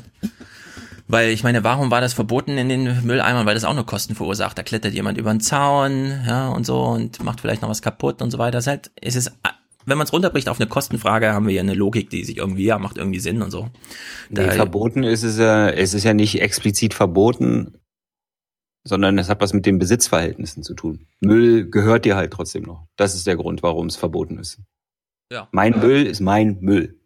Ja, ja, aber so ein Supermarkt. Bis ich ihn an, an meinen Müllentsorger übergeben habe. Ja, ja, aber wenn du, wenn du siehst, wie so ein Platz aussieht, nachdem da einmal ordentlich containert wurde illegalerweise, also nicht geordnet, wie wenn Oma Erna da hingeht und sagt, die Tomaten sehen aber noch gut aus, sondern so äh, durchcontainerte äh, Plätze, gerade solche riesigen Müllanlagen, wenn die ordentlich durchwühlt sind und du kommst am nächsten Morgen als Mitarbeiter dahin und hast Frühdienst, da kriegst du das Kotzen, ne? Das verursacht ja. einfach Kosten, da musst du drei Leute anrufen. Und wenn man was Verbotenes macht, läuft das in der Regel ein bisschen hektisch ab.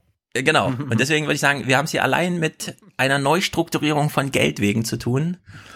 Ja, und ich, ich nehme an, es dauert jetzt nicht lange, bis alle Supermärkte auf den Trichter da kommen, auf diesen Neu Weg.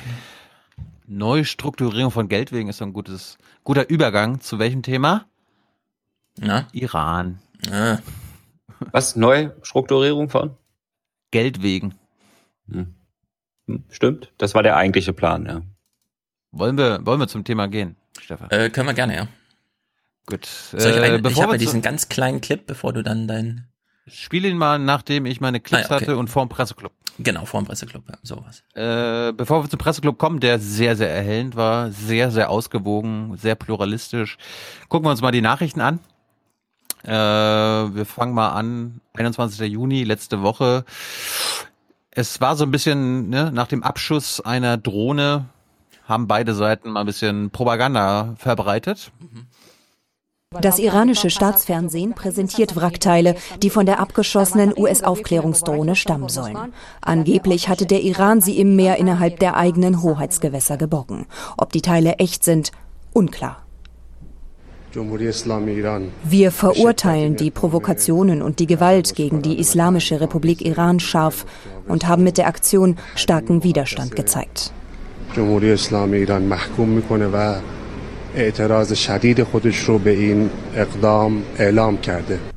Außerdem veröffentlicht der Iran Bilder der Rakete, die die Drohne abgeschossen haben soll. Für Washington wiederum belegen Aufnahmen des Flugobjekts selbst, dass Iran sie in internationalem Luftraum vom Himmel geholt hat.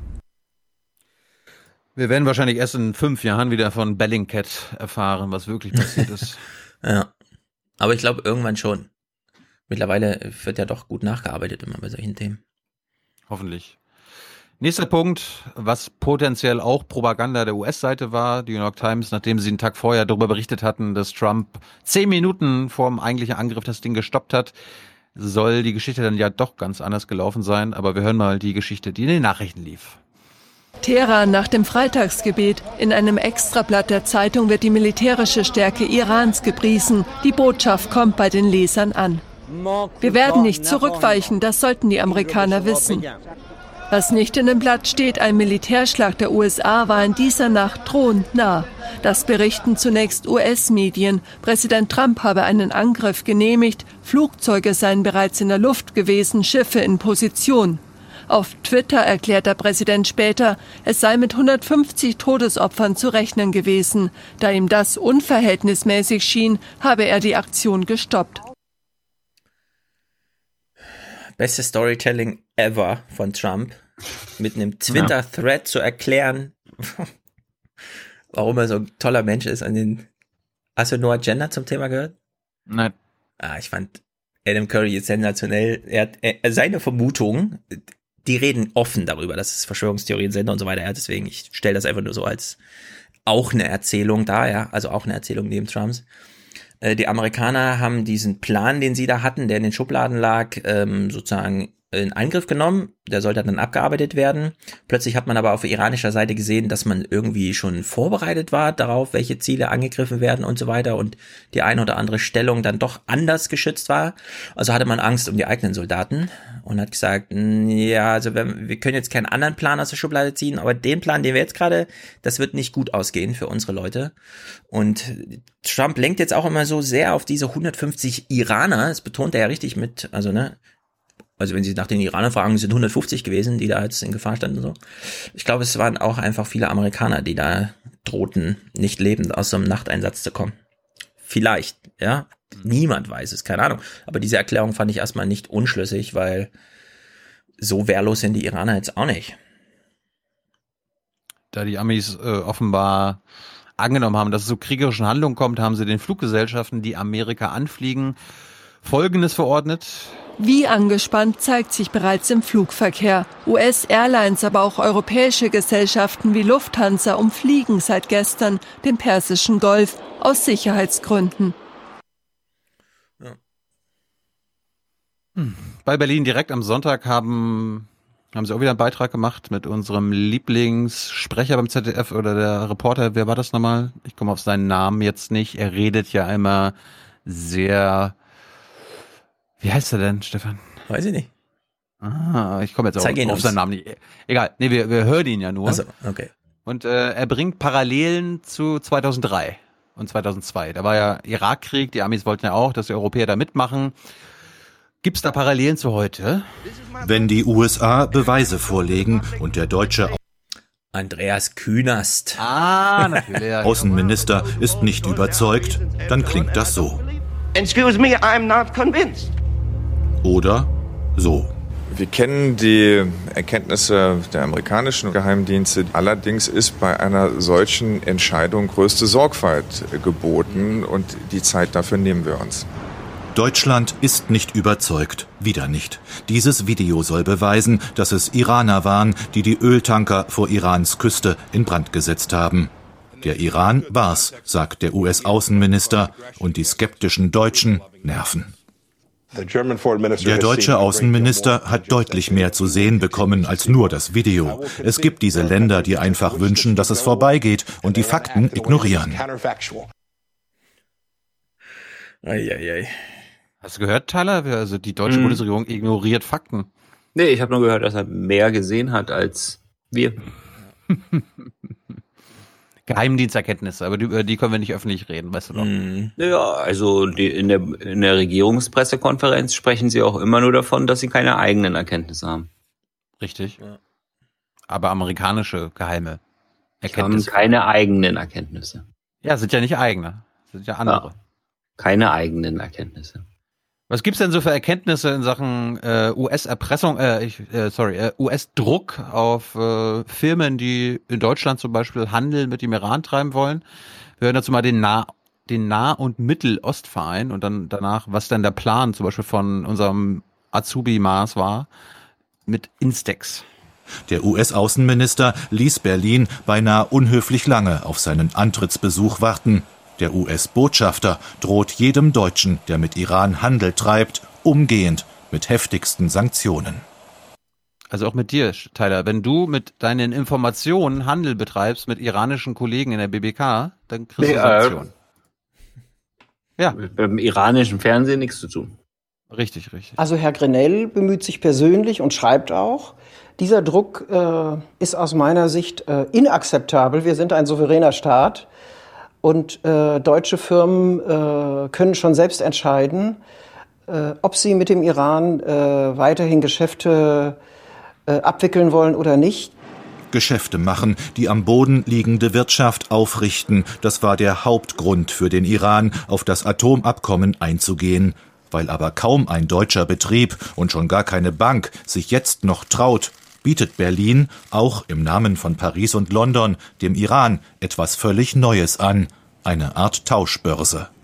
Über die Agentur Instex sollen Firmen Medikamente oder Lebensmittel in den Iran liefern.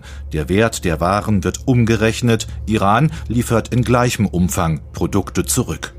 Banken, denen die USA die Lizenz entziehen könnten, werden so Brot für Öl oder was? Nicht ja. Das ist wirklich Bazar, ja. Wie, also haben wir schon mal besprochen, wie, wie im Mittelalter so. Äh, Geld, keine Ahnung, was Geld ist, wir tauschen. Einfach. Aber als Maas vergangene Woche in den Iran reist, ist noch kein einziger Handel über Instex zustande ah. gekommen. Auch die Illusion, dass die Amerikaner darauf dann nicht reagieren. Also. Ja. Aber dass Andreas Künast auch den journalistischen Mut hat, uns das im Juni 2019 nochmal, äh, ja, es gibt ja so eine neue Idee, Instex zu verkaufen. Mhm also ist schon krass alles insgesamt, finde ich. Das waren, das waren die Regierungspläne. Mal hören, was denn unsere Opposition sagt. Minus AfD und FDP. Mhm. Die Reise des deutschen Außenministers ähm, in den Iran wurde dort aufgenommen als äh, Enttäuschung, als eine von vielen Enttäuschungen, ähm, die man erlebt hat mit den Europäern, von denen man dachte, dass sie die amerikanischen Sanktionen werden abfedern können. Die Europäer, aber auch die Russen und die Chinesen, die ja Mitvertragspartner sind, müssen eine Lösung finden, damit der wirtschaftliche Erfolg, den sich der Iran von diesem Abkommen erhofft hat, auch wirklich eintritt. Davon sind wir noch weit entfernt und das ist wichtig, um die Iraner am Abkommen zu halten.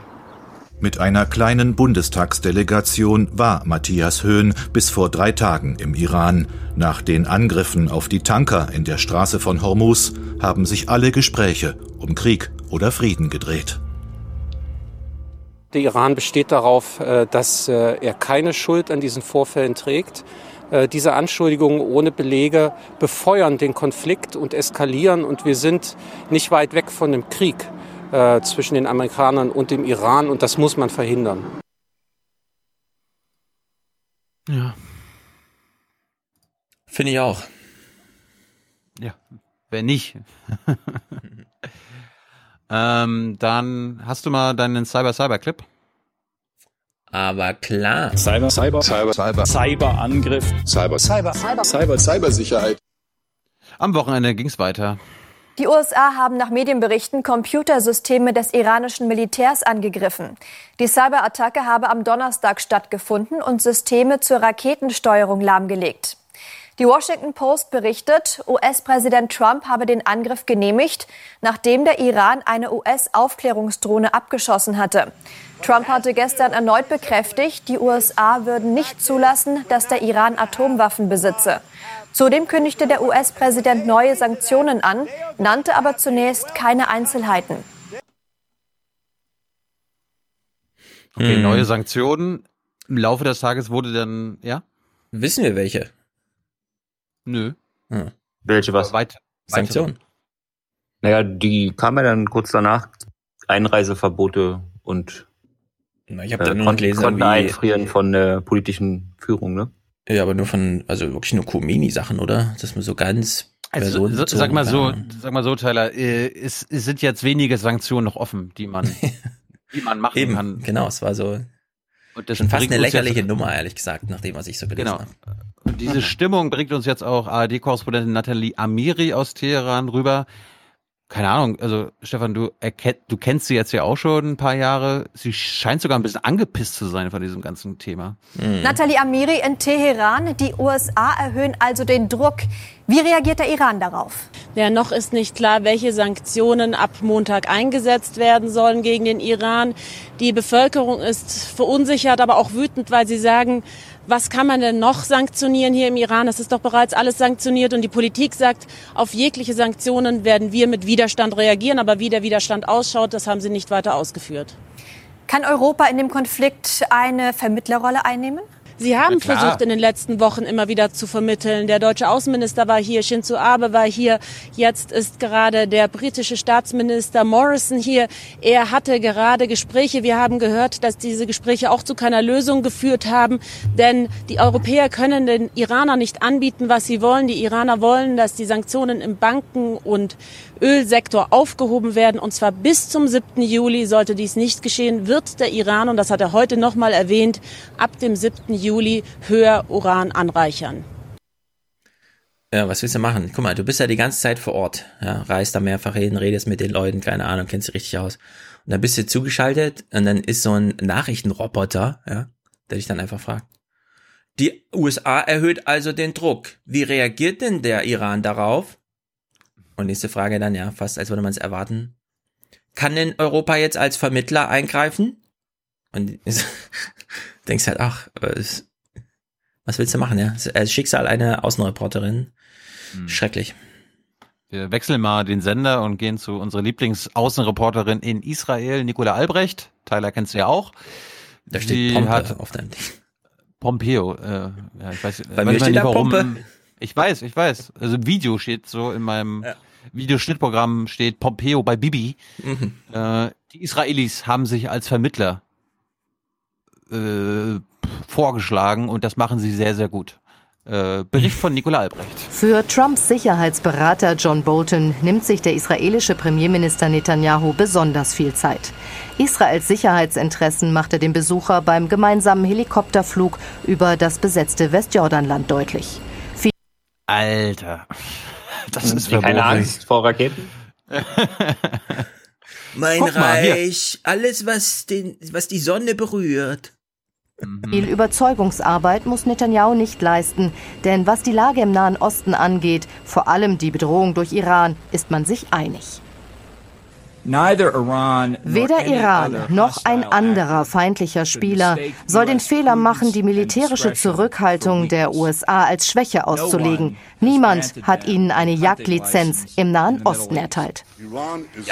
Iran bekommt noch nie dagewesenen Druck, und zwar als Resultat seiner Aggressionspolitik. Und ich freue mich, dass Präsident Trump klargemacht hat, dass der Druck aufrechterhalten und verstärkt wird. Die Angst vor Iran ist in Israel grundsätzlich groß. Denn Fakt ist, Iran droht Israel regelmäßig mit Vernichtung. In Teheran läuft sogar eine Uhr, die anzeigt, in wie vielen Tagen die Zerstörung stattfinden soll. Iran will die Bombe. Iran ist der Urheber allen Übels im Mittleren Osten, ist insofern schon seit Jahren Netanyahus außenpolitisches Mantra. Kein Geheimnis macht die israelische Regierung deshalb auch aus der Tatsache, dass sie mit allen Mitteln verhindern will, dass Iran seine Präsenz in Syrien ausbaut, vor allem Richtung israelische Grenze. Regelmäßig bombardiert die israelische Armee iranische Stellungen in Syrien, koordiniert sich militärisch dazu mit den USA und Russland. Umso wichtiger sei es zu diesem fragilen Zeitpunkt, nun offen mit den beiden Weltmächten strategisch zusammenzuarbeiten, erklärt uns der israelische Sicherheitsexperte Yossi Kuperwasser. Wir müssen jetzt bei dem Treffen ansprechen, wie wir es schaffen können, Iran aus Syrien zu vertreiben. Aber es ist auch schon viel gewonnen, wenn wir verhindern können, dass Iran seine Ziele dort erreichen kann, sich festsetzt. Und wir sind bislang erfolgreich, denn wir können uns auf unsere Geheimdienste verlassen. Doch in der drohenden Eskalation zwischen den USA und Iran liegt für Netanyahu und Israel nicht nur eine Chance, sondern auch eine da hat er gerade Trumpland gezeigt, glaube ich. Da ist euer Trump. Eine reale Gefahr. Gäbe es Krieg, würde wohl auch Israel Schauplatz werden. Und so wird Netanyahu wohl alles tun, um mit Hilfe der USA und Russland Iran zu schwächen, aber nicht als Kriegstreiber dazustehen. Ähm, ja. Hätte man nicht nochmal ergänzen können, dass, wir, dass der eine gerade im Wahlkampf ist und ja, der andere vielleicht auch nicht ganz so ist doch irgendwie. Ich fand es aber gut, dass Nikola mal nebenbei äh, erzählt, dass die Russen, also die Israelis sich mit den Amis und den Russen abstimmen, weil das ist ja das Interessante in Syrien. Hatten mhm. wir letztens schon auch verlinkt, äh, diesen Artikel, dass Assad sich quasi entscheiden muss. Will er mit dem Iran weitermachen oder mit den Russen? Ja. Eine von beiden müssen dann raus. Ja. Das ist der Preis, den er zahlen muss für seinen Sieg. Gut, jetzt kommen wir zum Highlight meines, meines Wochenendes. Ich habe den Presseclub geguckt. Na, warte. Äh, ja. Einstellung so, ja, in den genau. Presseclub, äh, nur kurz als editorische Notiz, nachdem Hans uns ja ausgetrieben hat, nein, die Amerikaner, ja, nur weil die Nachrichten sagen, die sind aus dem Vertrag ausgestiegen, es ist genau das gleiche wie gebrochen ist. Im Grunde ist es egal, welches Wort man nutzt, ja, aus dem Vertrag ausgestiegen oder gebrochen. Deswegen, Grüße an Hans in der Ferne, ich gebe mich geschlagen, ihr wird uns nochmal im ZDF erklärt. Iran dass sie, ähm, dass die Iraner jetzt auch aus dem Vertrag aussteigen. Nur, nur, nur kurz, äh, gestern in der BBK hat Hans, äh, nachdem er nochmal recherchiert hat, auch nochmal erwähnt, dass der deutsche UN-Botschafter bei, ja. bei wem, Tyler, äh, Jung und Naiv in Boston, ja selbst davon gesprochen hat, dass die Amerikaner Völkerrecht oh. brechen. Also ist es jetzt das gleiche. Aussteigen und Brechen oder nicht? Ich bin, mittlerweile komme ich da durcheinander. Mhm. Stellt sich raus für äh, CDF. Wenn die Iraner, also wenn die Iraner aussteigen, ja. weil ihnen die zugesicherten vertraglichen Details nicht geliefert ja. wurden, dann ist das ein Ausstieg, aber kein ah. Bruch. Mhm. Mhm, mhm, ja. mhm. Gucken wir doch mal, ob das dann wirklich auch, auch als Ausstieg benannt wird. Steht nach eigenen Angaben kurz davor, das internationale Atomabkommen zu brechen. Schon kommende Woche werde man die Obergrenzen für angereichertes Uran überschreiten, so die iranische Atomenergieorganisation. Mhm. Also die Amerikaner weiterhin ausgestiegen und die Iraner drohen jetzt damit zu brechen. Ah. also wirklich eine Sensation, ja. Also die, ich dachte, Framing ist wichtig, aber wir bleiben mal dabei, oder? Das Framing ist irgendwie entscheidend. Framing ist ein guter, gutes Stichwort, Presseclub. Also Tyler, du hast, du guckst da Presseclub immer sonntags, ne, 12 Uhr, bist ja der allererste, der das guckt.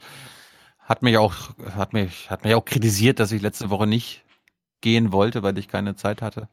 Mhm. Aber ich war leider, ich war da leider nicht eingeladen. Der Presseclub hat am Sonntag über USA versus Iran gesprochen. Titel der Sendung war, ob Trump die Welt bedroht. Es ging aber dann thematisch und mit den Gästen leider um genau das Gegenteil. Und wir lassen mal Jörg Schönborn, Tyler, bitte halte ich fest, die erste Frage stellen. Gibt es einen Schurken in diesem Verhältnis USA-Iran? Also äh, der normale äh, deutsche Fernsehzuschauer ist mit den Details der Iran-Politik. Oma Erna? Hm. Ja, ich will noch kurz eine Feststellung machen. Also jetzt, wo es wirklich darum geht, einen Kindergarten zu thematisieren, ja, eine Sandgrube. Da sind plötzlich keine jungen Leute mehr da, was ist denn los hier, Presseclub? Es war wirklich nur eine Woche, ja, dass man mal dachte, ja, jetzt müssen wir mal die jungen Leute und so und zack, alles auf Anfang. Politik natürlich nicht vertraut, weil äh, der Nahe Osten mit all seinen Gefechtslagen höchst unübersichtlich ist. Insofern tut es ja immer gut, wenn man weiß, wer gut und wer böse ist. Und das Ganze wäre vielleicht leichter zu verstehen, wenn wir wüssten, wer der Schurke ist. Boah. Die Antwort, die Antwort ist natürlich klar. Wir sind die Guten. Ja. So, Tyler, du denkst dir natürlich, ja, das sind noch kritische Journalisten, das ist eine pluralistische Runde, eine plurale Runde, da gibt es ja unterschiedliche Antworten. Hast du völlig recht, wir fangen mal mit dem Tagesspiegel an. Anna Sauerbrei, komm, gib uns mal den Bösewicht. Wenn wir wüssten, wer der Schurke ist. Ja, und der Iran. Habe ich das gerade richtig gehört? Alle wollten zuerst antworten. Sie ja. konnten sich gar nicht einigen. Also ich glaube, wir neigen in Deutschland immer dazu, Trump zum Schurken zu machen. Das zeigen ja. auch andere Umfragen immer wieder, dass die Deutschen sagen, Trump ist der Schlimmste. Mhm. Und wenn man fragt, äh, also so es gibt Umfragen, da wird, Umfragen, da wird er als schlimmer bezeichnet als Putin. Aber natürlich, das ist das eigentliche Problem der Iran, ähm, der in der Region natürlich. wahnsinnig viel Schaden anrichtet, der Terror unterstützt. Da haben die Amerikaner ja auch recht. Mhm. Ähm, die Frage Hab ist, wie geht man damit um und ist die Vorgehensweise von Donald Trump geschickt? Da würde ich sagen, nein. Aber ah. der Schurke ist er in dem Sinn nicht. Er verhält sich nur aus meiner Sicht außenpolitisch äußerst ungeschickt in dieser Krise. Mhm. Äh, warte mal, was, was hat sie gerade gesagt? Trump verhält sich leider ein bisschen ungeschickt in der Krise. Ja. Das hat sie gerade gesagt, ne? Mhm. Ja, aber ansonsten hat er recht. Die er ist ein Trampel, aber nicht böse, wollte ich also, sagen. Wirklich, ist das, ist das irgendwie so ein Comedy-Stadel, was sie da abfeiern, Sonntag, ja, das, weil es keiner nee, merkt oder was? Oder? Die Frage, ob das ein Comedy-Stadel war, äh, kann Tyler jetzt beantworten mit Michael Ziemer von der NZZ. Der Schurke, ich glaube, es ist relativ klar zu benennen, das ist Iran. Äh, sicherlich, wenn man äh, sich ansieht, was der Iran außenpolitisch tut und wo er interveniert, wo er seine Proxys, seine Stellvertreter äh, installiert hat. Alles Reden klar? die jetzt gerade über alles Mögliche oder über das Konkrete, es gibt ein Abkommen und es ging mal um Atomwaffen und so weiter und jetzt wurde das halt alles, halt irgendwie. Alles und beides. Das ist echt eine harte es, Sendung, ne? Es war, ey, komm, jetzt, jetzt kommt mir nicht, dass das keine plurale Sendung war, weil jetzt kommt wer? Clemens Vergin von dem, was was, Taz, Neues mhm. Deutschland, Welt? Also die Unterstützung von einem der blutigsten Diktatoren der Gegenwart in Syrien, den, im syrischen Bürgerkrieg. Bashar al-Assad hätte das nie gewonnen, wenn der Iran äh, zusammen mit dem äh, Stellvertreter von Iran, Hisbollah, äh, sie nicht unterstützt hätte und zusammen mit Russland. Wir haben Unterstützung der Houthis im jemenitischen Bürgerkrieg. Das heißt, die Iraner öffnen da im Grunde genommen eine weitere Front gegen Saudi-Arabien. Sind Jemen. die Iraner der Kriegstreiber der Nation? Kann man das so zuspitzen? Der, Kriegskre der, der Kriegstreiber des Nahen Ostens mit der Sicherheit, Nation. ja. ja. Ähm, also umso mehr, die dann ihre... Die, ja. Also der Iran ist der Kriegstreiber der deutschen Nation, Herr Schwabe. Ja, ja, ja, aber es ist ja auch einfach einfach, ne? Einfach, also einfach wieder zurück zu Nordkorea böse, Iran böse, ja. USA gut. Ja, ja. allerdings. Äh, das sind ja Mechanismen, die sind da lange eingeübt worden. Man war leicht verunsichert in letzter Zeit, weil die Bundesregierung anscheinend irgendwie auf äh, Seite des Irans war. Aber zum Glück ist jetzt wieder das eingekehrt, was hier schon immer ja. gegolten hat. Das ist ja auch das, was wir letztes Mal mit Rezo äh, in alten Sprechblasen hatten. ausholen. Hm?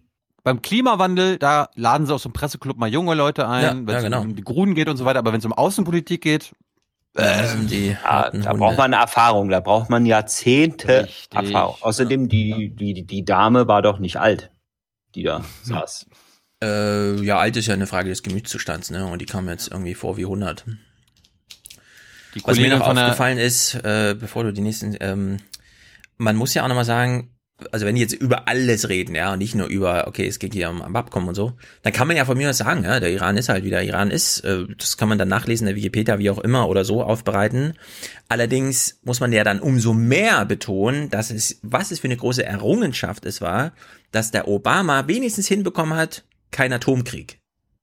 Ja, und dass der Trump einfach da hingeht und sagt, äh, nö, das ist mir zu blöde mit diesem keinen Atomkrieg, ich will jetzt wieder alles, ja, ich bin hier neu am Tisch, ich will erstmal alles aufgetafelt haben. Und es sie in ihrer hundertjährigen Gemütszustandslage dann sagt, ja, der verhält sich leider ein bisschen ungeschickt. Das finde ich, das ist wirklich Comedy, ja, das ist die beste Comedy des öffentlichen, das, was die wirklich als Comedy verkaufen, das ist alles scheiße. Außer die Anstalt.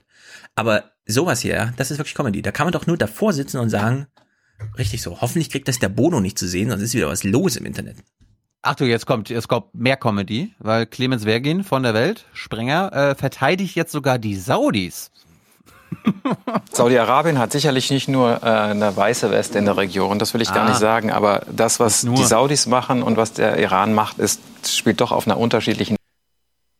Also Jemen ist ihm ein Begriff, ne? Dass die UN da seit Monaten. Nein. Also, steht auf einem, das will er also, auch nicht, also das wer, will er okay, nicht verheimlichen. Wer, wer, wer, wer im Jemen Ebene. Schuld hat. Das ist eine andere Ebene, weil das Wer im Jemen Schuld hat, wer da, wer da hier bombardiert und so, das erfährst du jetzt. Okay, also nach diesem Satzanfang von ihm redet er ja, jetzt ja. noch über Jemen, ja? Ja. Ich bin sehr gespannt.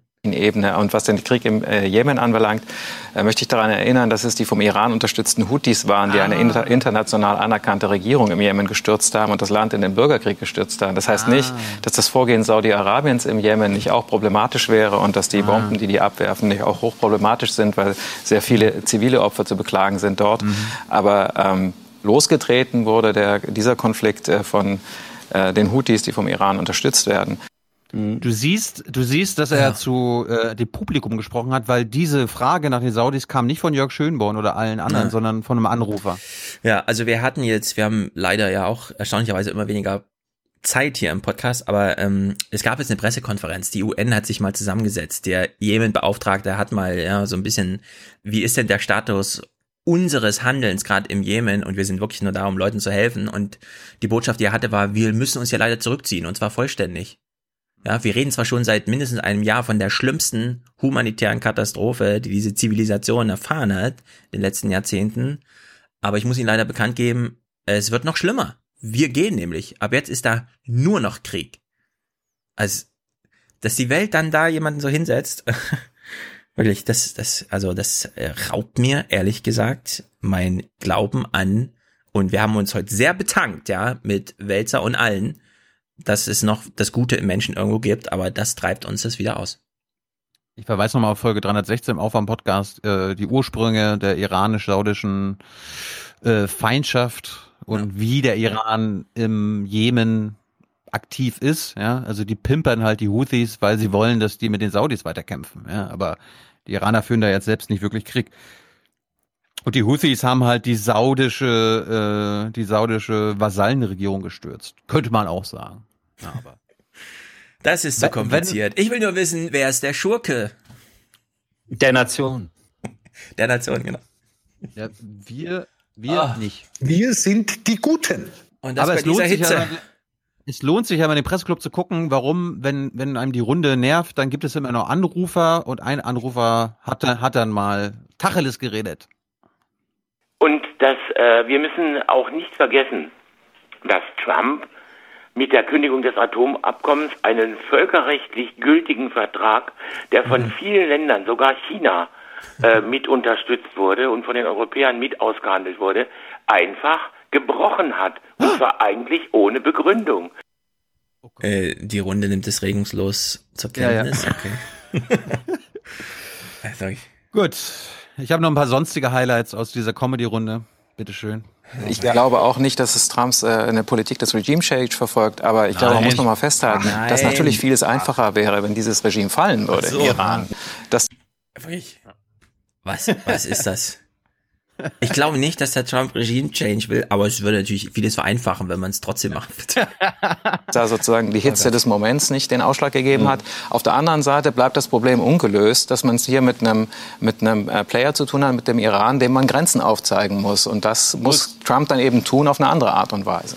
Das Problem mit Trump ist, dass er, dass er in verschiedenen Politikbereichen natürlich auch einen, einen, einen richtigen Punkt hat. Na, natürlich ist es so, dass die Deutschen sicherheitspolitische Trittbettfahrer sind und viel mehr Geld für ihr Militär ausgeben müssten, um ihren Anteil an der kollektiven Verteidigung zu leisten. Das ich würde gerne mal wissen, was Herr und so weiter von Springer von ja, wenn er wenn er hier so ja, also Trump jedes Mal, wenn er sagt, ich bezahle doch nicht für eure Sicherheit, hat Trump ja angeblich recht, ne? So, jetzt hat Trump gestern diesen Tweet gemacht, den du ja auch äh, aufge ausgegraben hast. Daraufhin habe ich ihn auch nochmal vertwittert. Er fordert von China mehr militärische Präsenz auf der Welt. Die sollen sich mal schön selber auf den Weltmeeren um ihre Sicherheit kümmern. Angenommen, China macht das jetzt die nächsten zehn Jahre, ja. Ich würde gern mal sehen, wie dann die Meinung von dem Springer Hansel ist. Das ist wirklich, das, das ist so grotesk, was wir hier gerade sehen. Mir, also ehrlich, mir fehlen die Worte. Klingt so wie äh, Trump hat mit seinen Zielen und Punkten recht. Mit einigen, aber nicht mit allen. Und nur der Stil ist das Problem. Also in diesem, wenn man das so sagen will, in diesem neuen kalten Krieg auch zwischen den USA und China ist ja Europa und dann auch gleich wieder Deutschland wieder ein Frontstaat. Europa wow. und das Militär, so ein anderer Punkt. Was hat sie gerade gesagt?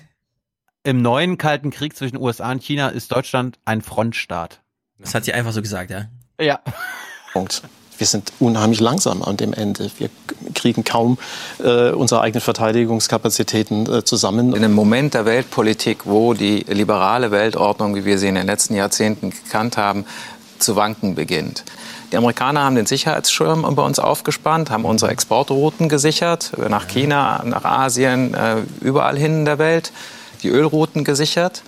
Und wir haben gute Geschäfte gemacht. Deutschland ist besonders verletzlich, wenn diese Weltordnung zusammenbricht. Wir sind Exportweltmeister und wenn, uns, wenn die äh, Routen nicht mehr sicher sind, dann bricht unsere Wirtschaft zusammen. Meine, meine, Fra meine Frage war, was ist die deutsche oder europäische Antwort?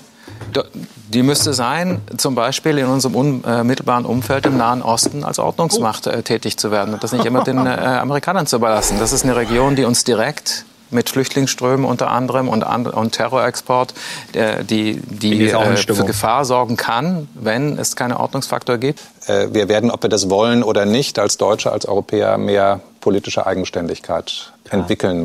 Politische also wir müssen am besten wäre eigentlich, am besten wäre eigentlich, wenn wir dem Iran Grenzen aufzeigen, ja. um Amerika mal zu beweisen, dass wir das auch alleine können ist ja, ja in unserer unmittelbaren Nachbarschaft, ja, also nicht Polen, mhm. Dänemark, Österreich, sondern Israel, Iran. Ja. Das, also, äh, äh, keine Ahnung. Naja, aber zumindest ist alles wieder äh, normal. Ja? Das stimmt. Also es war ja, gab ja mal so eine Zeit, wo äh, als Trump neu im Amt war, ja. wo das alles in Frage gestellt wurde. Ja, diese, stimmt. diese, diese, diese diese Sicherheiten, die wir einfach über Jahre, über Jahrzehnte mhm. hinweg äh, hatten, in denen wir uns, in denen wir es uns gemütlich machen können. Ja. Und jetzt ist es wieder soweit. Ich kann die Augen zumachen und, und mich darauf verlassen, dass der Donald zwar mit schlechtem Stil, aber die richtigen Entscheidungen treffen wird. Richtig. Also darum, ja. darum, Tyler, warst du das, der hier angerufen hat? Teil schon beantwortet worden. Der Titel der Sendung lautet Gefährdet Trump den Weltfrieden bricht und gefährdet nicht der Iran den Weltfrieden und besonders den Frieden im Nahen Osten viel mehr als Trump. Ja, also Sie haben recht. Die Frage habe ich ja mit der, mit der Schurkenfrage versucht zu umschreiben und da war sich die Runde einig. Also insofern. Ähm, trotzdem de, ja. den Titel der Sendung? Ja, gefährdet Trump den Weltfrieden. Und warum ist der Titel der Sendung trotzdem gefährdet Trump den Weltfrieden, wenn sie sich einig sind, dass der Iran den Frieden viel mehr gefährdet? Ah. Ehrlich gesagt, das ist eine sehr gute Frage. Ja, ja, ja. Jetzt stellt äh, selber, jetzt stellt äh, Schönbaum sich selber fest. Ja, scheiße. Also eigentlich, wieso übertreiben wir es nur zu 99 Prozent? Warum nicht zu 100 Prozent? Wenn ich eh nur vier Leute einlade, die mir sagen, dass der Schurke Iraner ist, wieso Ja, aber dann hätte er ja seine tolle Frage nicht stellen können. Das ist, genau, das ist der einzige Grund, ja. der ist dumm. Das hat er in dem Moment festgestellt und sehr gut. Ja. Ich hätte, Vielleicht sollte man immer so anrufen, weißt du? Als, so. als, ja, als Schönborn, als Schönborn hätte ich ihn darauf hingewiesen, äh, Bitterrich Law, mein Herr. Bitterrich Law heißt äh, Bitterrich Law of Headlines. Wenn eine Frage in einer Headline mhm. gestellt wird, ist die Antwort immer nein.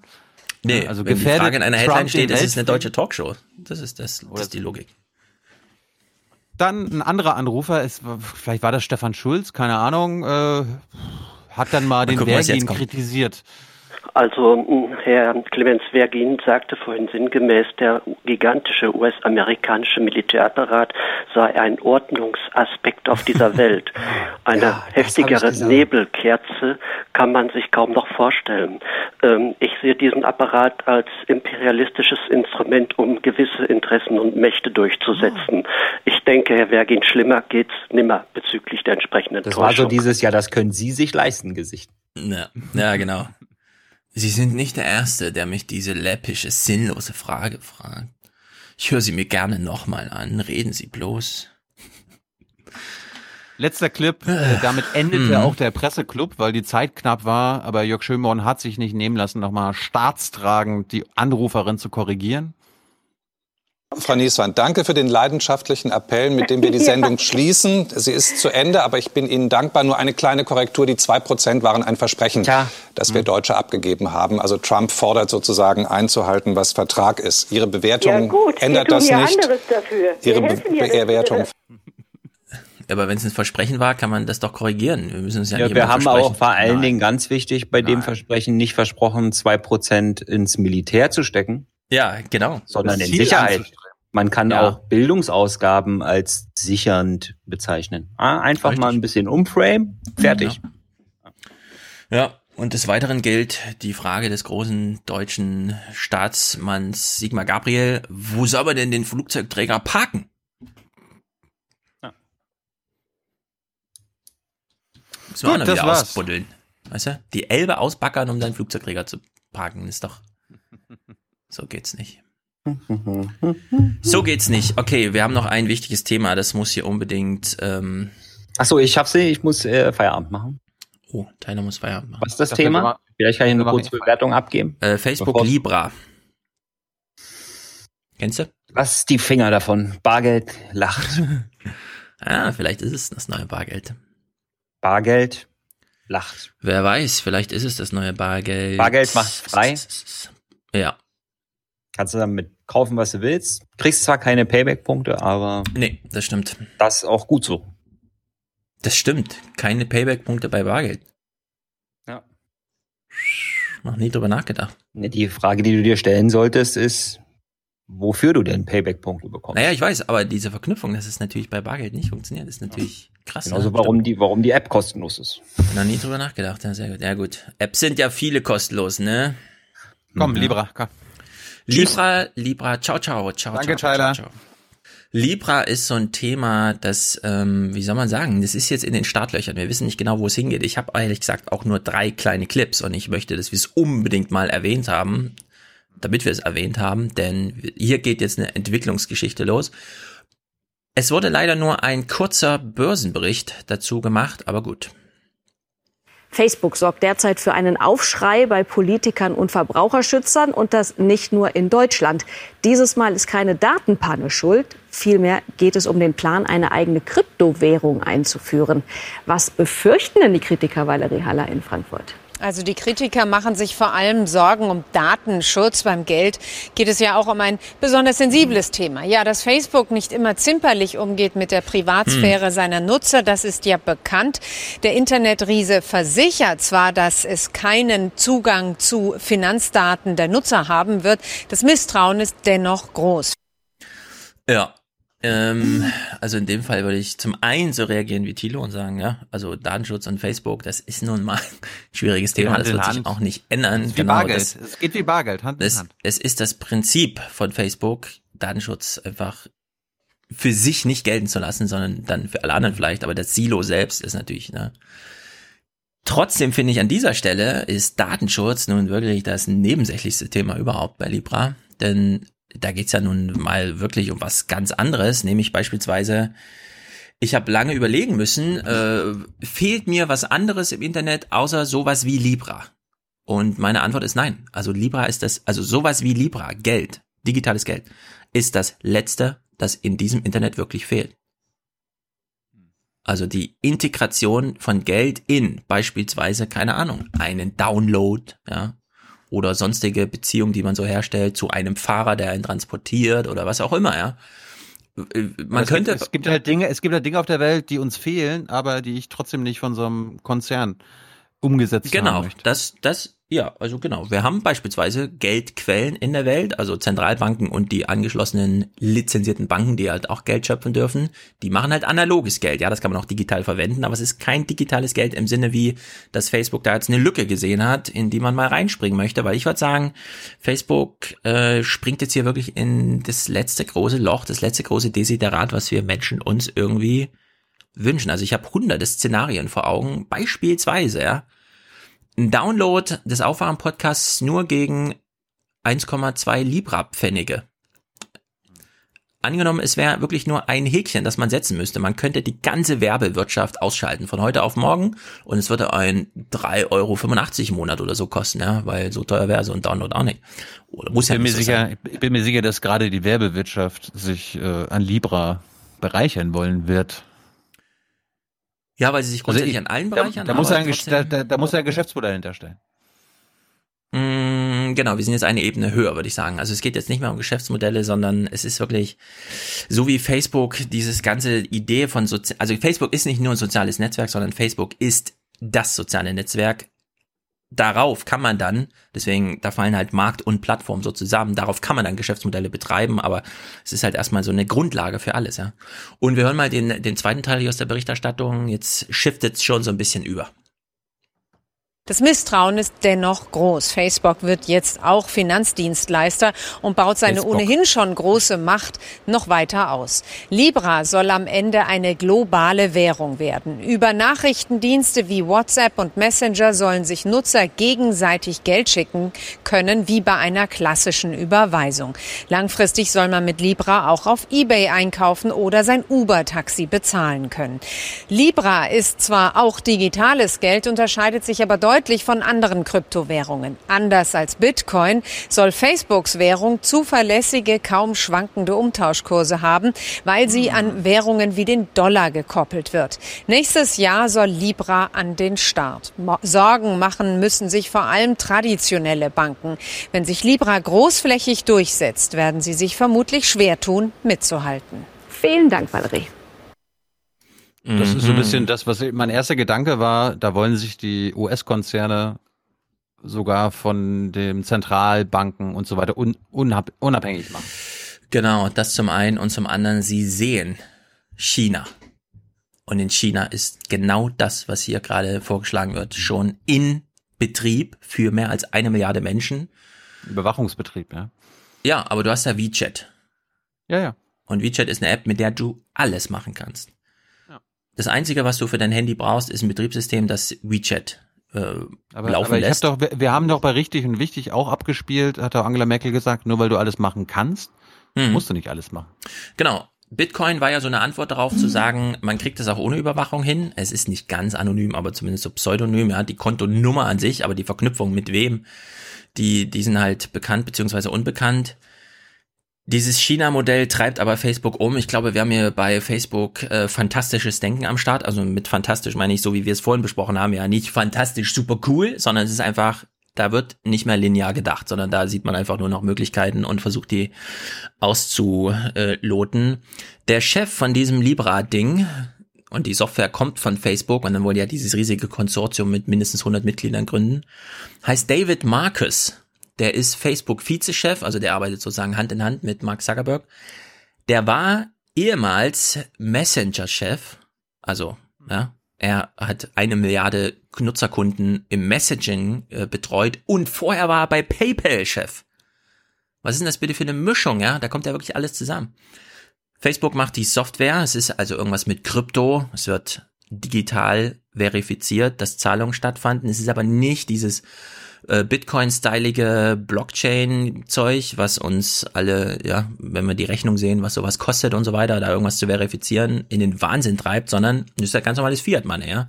Man bringt seinen Dollar, seinen Euro, keine Ahnung, seinen britischen Pfund zur Bank, in dem Falle dem Konsortium der neuen ähm, Zentralbank und die tauscht das dann einfach eins zu eins um. Und dann hat man plötzlich 100 Libra und die 100 Euro liegen halt als Reserve dann in dieser Zentralbank vorrätig. Also deren Sicht orientieren sich voll an diesem üblichen Modell. Es geht also hier um echtes Geld, ja, nicht um irgendwie durch Proof of äh, Work oder wie es heißt. Du hast besonders viel Energie reingesteckt in die Rechenleistung, also kriegst du dann als Lohn Geld dafür, dass du so schön mitgerechnet hast an der Währung. Nee, es ist einfach wie bei diesem Ethereum oder wie es auch immer heißt dieses Proof of Stake, wobei recht viele sagen, ja, Proof of Stake, das ist eine schöne Fata Morgana, aber so richtig weiß eigentlich keiner, wie das funktionieren soll und so. Jetzt geht Facebook irgendwie hin und sagt, man hat das ab nächstem Jahr. Jedenfalls der wichtigste Punkt überhaupt. Es sind diese Smart Contracts drin. Also du kannst eine Bedingung in Software ausformulieren und wenn sie erfüllt wird oder nicht, wird eine Zahlung ausgelöst oder nicht. Also man könnte, es, es wäre sozusagen in die Software reinprogrammiert, dass das Gucken eines YouTube-Videos Geld kostet. Ja? Also auf sowas muss man sich, glaube ich, einstellen ab nächsten Jahr. Das so ganz neue Geschäftsmodelle, dass man so eine Zeitung wieder richtig verkauft. Und zwar einfach nicht irgendwie hier, dann musst du noch auf PayPal klicken oder so, sondern es ist einfach, dein Handy ist aufgeladen mit einem Budget und der Download wird direkt damit verknüpft und du kriegst gerade noch den Hinweis, was es dich kostet und du kannst dann noch entscheiden, ja oder nein, aber du machst es dann einfach, ja. Also es ist richtig rein integriert. Wir wissen halt noch nicht genau, was heißt das richtig rein integriert, aber es ist so rein integriert wie ein Bild in der Zeitung. Die Zeitung hat Bilder und die Zeitung hat einen Preis. Ja, und für den Preis muss man nicht erst wieder ewig Umwege und hier und geben Sie uns nochmal Ihre E-Mail-Adresse und verifizieren Sie sich da und so, sondern es ist einfach so da drinne. Und das ist schon, das, das, das kann schon einiges verändern. Und weil wir heute so viel über fantastisches Denken nachgedacht haben, Vier Minuten lang, aber ein Clip. Leo Laporte, einer meiner wirklich, muss ich sagen, äh, zwei, drei großen Podcast-Helden, weil er einfach weiß, wie man ein Podcast-Gespräch richtig geil gestaltet, macht einmal die Woche mit mindestens drei Gästen eine Sendung über Tech. Keine Ahnung, was halt Männer so gerne machen im Internet. Und er hatte leider nur drei Pappnasen da die einfach nicht, ja, die einfach schweigend in diesem Gespräch saßen, keiner hat einen Plan und so, keiner wollte was sagen, keine Ahnung. Deswegen hat er diese Sendung quasi alleine gestaltet und ich habe jetzt nur mal seine Snippets, die so in einer Viertel oder 20 Minuten, Viertelstunde, 20 Minuten anfielen, die er so als Frage in den Raum geworfen hat, habe ich mal zusammengeschnitten und ich glaube, das ist ein ganz, auch ein ganz wunderbares, vorbildhaftes äh, Stück sprechenden Denkens zu einem Thema, zu dem ich sagen würde, kann uns erst nächstes Jahr beschäftigen, vielleicht auch gar nicht mehr, ja, vielleicht verdampft das auch einfach, weil es technisch nicht geht, wie auch immer. Aber es ist ein guter Rausschmeißer. Leo Laporte, vier Minuten zum Thema Libra. If you read a lot of science fiction, Uh, and and a lot of it talks about corporate governance in the future. That'll be there won't be countries, there'll be corporations, and you're looking in our current affairs for the seeds of that future. This, to me, is could be in 20, 30, 40 years, we might look back and say this was a watershed moment when Silicon Valley decided, screw dollars, we're going to use our own currency. I thought two years ago, Mark Zuckerberg, especially with his 50 state tour, he was going to run for president. I thought he thought, and I think this is kind of the, I could see the Silicon Valley billionaires thinking, and, and well, not just Silicon Valley, Jeff Bezos thinking, you know, this democracy thing, this is a, this is a mess we just let us. We know we're smart. We can figure this yeah. out. Let's just let us do it. Uh, Make I think it more efficient. Yeah, it'd be more efficient. Uh, just let us handle it. And then I obviously Zuck realized after he went to Congress and people thought he was a robot. Okay, maybe I'm not going to make it. I couldn't become president. But who? You know, why would I want to take a step down? I don't need to be president. I'm CEO. I could. All I need is a currency I mean, seriously, this is uh, what if global coin? What if Libra became the? I could see how it would. There's no if there's no vig going to the banks, it became a a dominant form of payment. It's how you do internet. I we use PayPal. We have international hosts. Uh, I'm sure there's enough revenue to go around. I'm sure they'll figure out a way to get something out of it. But the, but to me, this doesn't strike me from at least certainly from Facebook's point of view as either a play, a economic play, like we're going to make, oh, we're going to make a lot of money on this, although they might have a hand in every transaction going forward. That's Amazon's plan, right? And I don't think this is a privacy thing. I think that's missing the whole point of this. If you say, oh, Facebook's just doing this so they can get more information about all our transactions, I think this is a power play. I think this is Facebook mm-hmm. saying, who needs a government? Who needs banks? So I'm so torn about this because, as you probably gathered, I'm not a fan of Facebook. But at the same time, anything that disintermediates, especially banks, uh, I think that's a good thing. so I don't know what where to come down on this one. It's the same yeah. thing as uh, what Facebook said. Let's do internet.org. Uh, we want to, you know, oh, this is a wonderful thing. We're going to give the internet to uh, the next billion people who don't have access to the internet. Mm. And then it turns mm. out for them, the internet means Facebook. Uh, and India, very interestingly, said uh, this is this is a, just another form of colonialism we have plenty of experience with that. No, thank you. Uh, it kind of kind of comes down to how you feel about Facebook. If you think Facebook is, uh, if you true to what Mark says all the time, which is it's all about connection, man. Uh, this would be just one another way to do that, right? The dots. Uh, and disintermediating banks and governments, eh, that couldn't be bad. Um, but maybe it's also about getting a piece of every financial transaction in the future. And the other question is, if not Facebook, who? If Google did this, would we be having the same conversation? You bet. Mm-hmm. Uh, and and if not Facebook, China. I mean, I'm sure that there are other people trying to do this. So maybe yeah, Facebook is the best possible choice to do this. I don't know. If it were a choice between China and Facebook, now you got me. China. I think I choose Facebook. Right. It's a fa- I just think it's a fascinating subject, and it feels to me like a watershed moment, and it might end up not being, but it feels like this will be, this could be uh, a moment you'd look back in time and say, yeah, that's when uh, that's when Facebook started to take over. oh God. That's when. oh God. Na. Ich wünsche mir auch mehr so deutsche Podcasts, wo einfach mal ein bisschen locker flockig, so, was könnte es denn bedeuten und so. Naja, wenigstens in Amerika haben wir sowas. Finde ich gut. Sollten wir Libra, dranbleiben. Ja, bei Libra sollte jeder wirklich auch nachlesen, kurz in Wikipedia, was steht denn da schon drin und so, einfach mal kurz.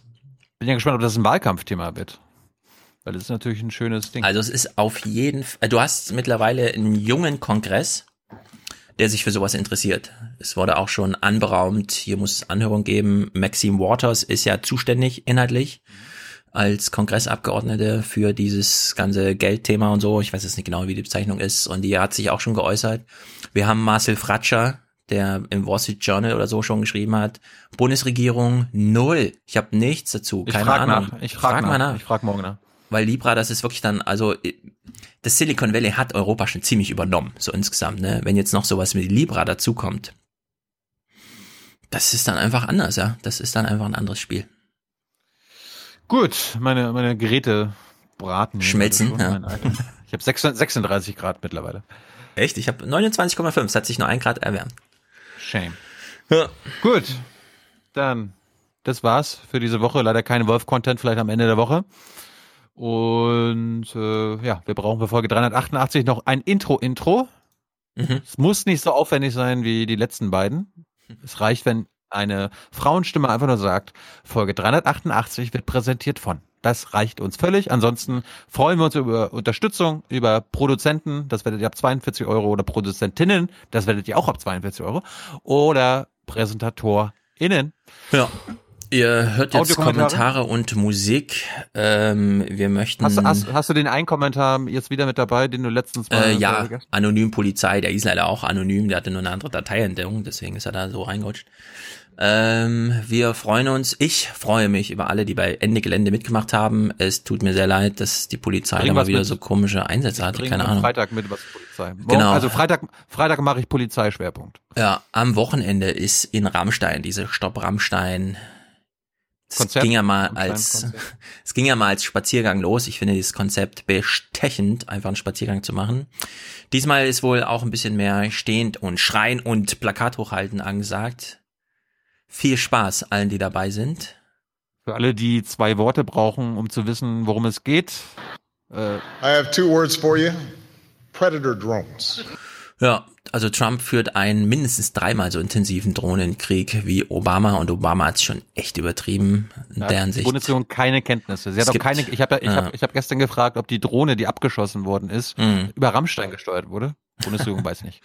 Ja, es gibt gute Gründe, sich da zumindest ja, mal natürlich. einzubringen und sichtbar zu machen. Und ganz wichtig, zumindest im erfühlbaren Nahbereich mit gleichdenkenden Menschen zu sein und es nicht nur über das Smartphone und den Bildschirm zu klären, sondern tatsächlich vor Ort zu sein.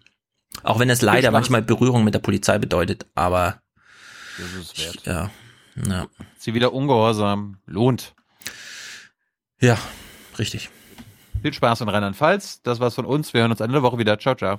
Herzlichen Dank und Ihnen und Ihren Zuschauerinnen und Zuschauern einen schönen Abend. Herzlichen Dank und äh, Deutschland alles Gute. So viel heute von uns. Ihnen noch einen schönen Abend bei uns im Ersten. Selbstverständlich werden Sie die Tagesschau und die Tagesthemen auf dem Laufenden halten. Machen Sie es gut. So viel erstmal von mir, weil ich bin ja noch fix und fertig und es ist auch lang genug. Ja? Ihr Lieben, das war's von mir. Herzlichen Gruß und einen dicken Knutscher. Tschüss zusammen. Tschüss. Wiedersehen. Schönen Abend. Ciao, vielen Dank.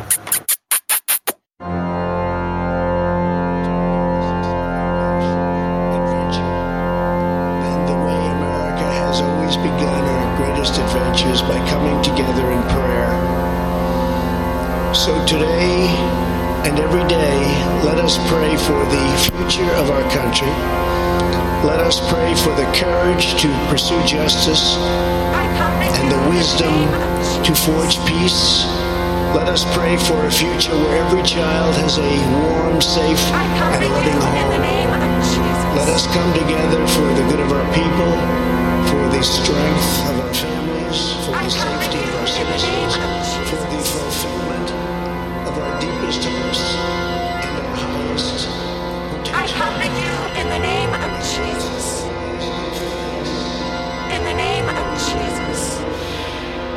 In any event, I pray for the President of the United States, and I pray for the United States of America.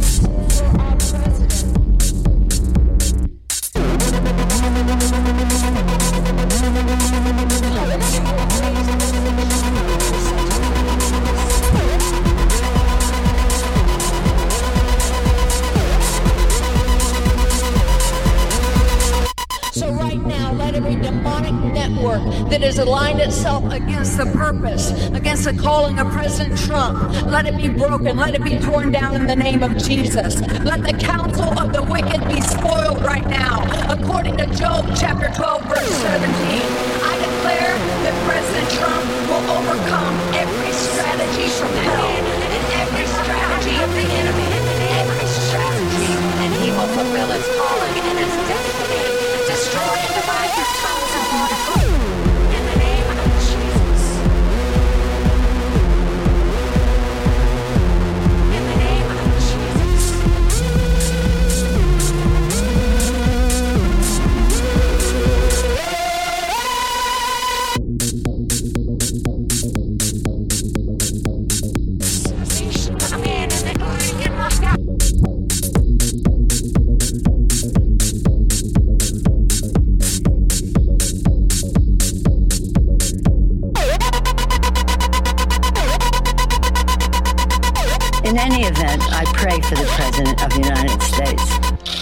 pray for the United States of America.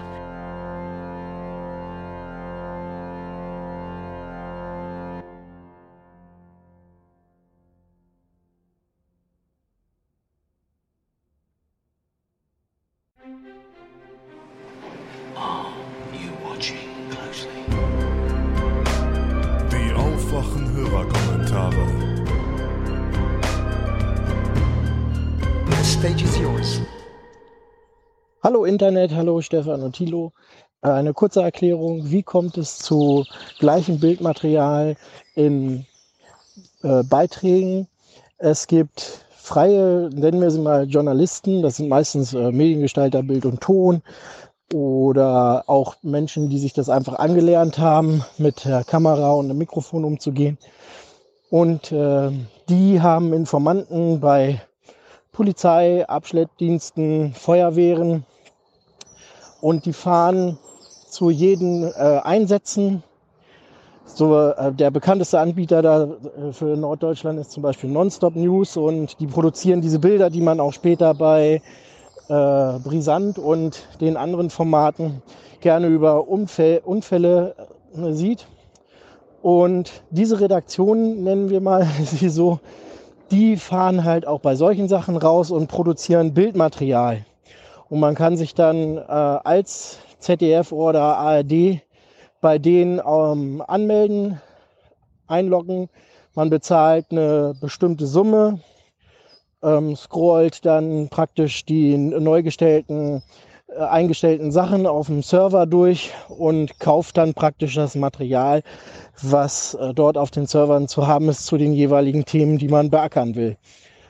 Und so kann es halt auch sein, dass ZDF und ARD, das ist auch nicht unüblich, ähm, das gleiche Material kaufen, weil das meistens kein Exklusivmaterial ist, weil es eben freie Journalisten sind oder freie Reporter, die eben das äh, an jeden anbieten. Und so kann es auch zu vorkommen, dass der, äh, die gleichen Bilder von einem großen Unfall auf der A2, A7 äh, bei RTL Nord, bei äh, NDR, äh, ZDF für Deutschland und wie die ganzen Formate da äh, um 17.30, 18 Uhr äh, heißen, eben laufen.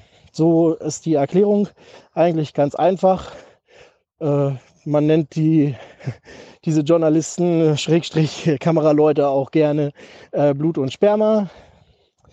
Äh, äh, Blut- und Sperma-Journalisten, weil sie eben äh, eher auf diesem Niveau arbeiten wie unsere große Zeitung mit den äh, Buchstaben. Ja, so viel dazu. Guten Morgen allerseits. Äh, hier ist Jakob. Ähm, ihr hattet ja in der letzten Folge ganz kurz angerissen, beziehungsweise Rezo hatte ganz kurz angerissen, ähm, warum es denn keine linken YouTuber gibt. Und da dachte ich, ähm, mache ich doch einfach mal auf eine ziemlich große linke YouTuber-Bubble aufmerksam, ähm, die in Deutschland vielleicht noch nicht so bekannt ist. Ähm, da gibt es eigentlich ziemlich viele sehr links ausgerichtete Kanäle, ähm, teilweise sehr revolutionär, teilweise eher reformistisch ausgerichtet. Allerdings haben sie irgendwie alle gemeinsam, dass sie versuchen, sinnvoll über Inhalte zu reden ähm, und da eben unterschiedlich radikale Meinungen vertreten.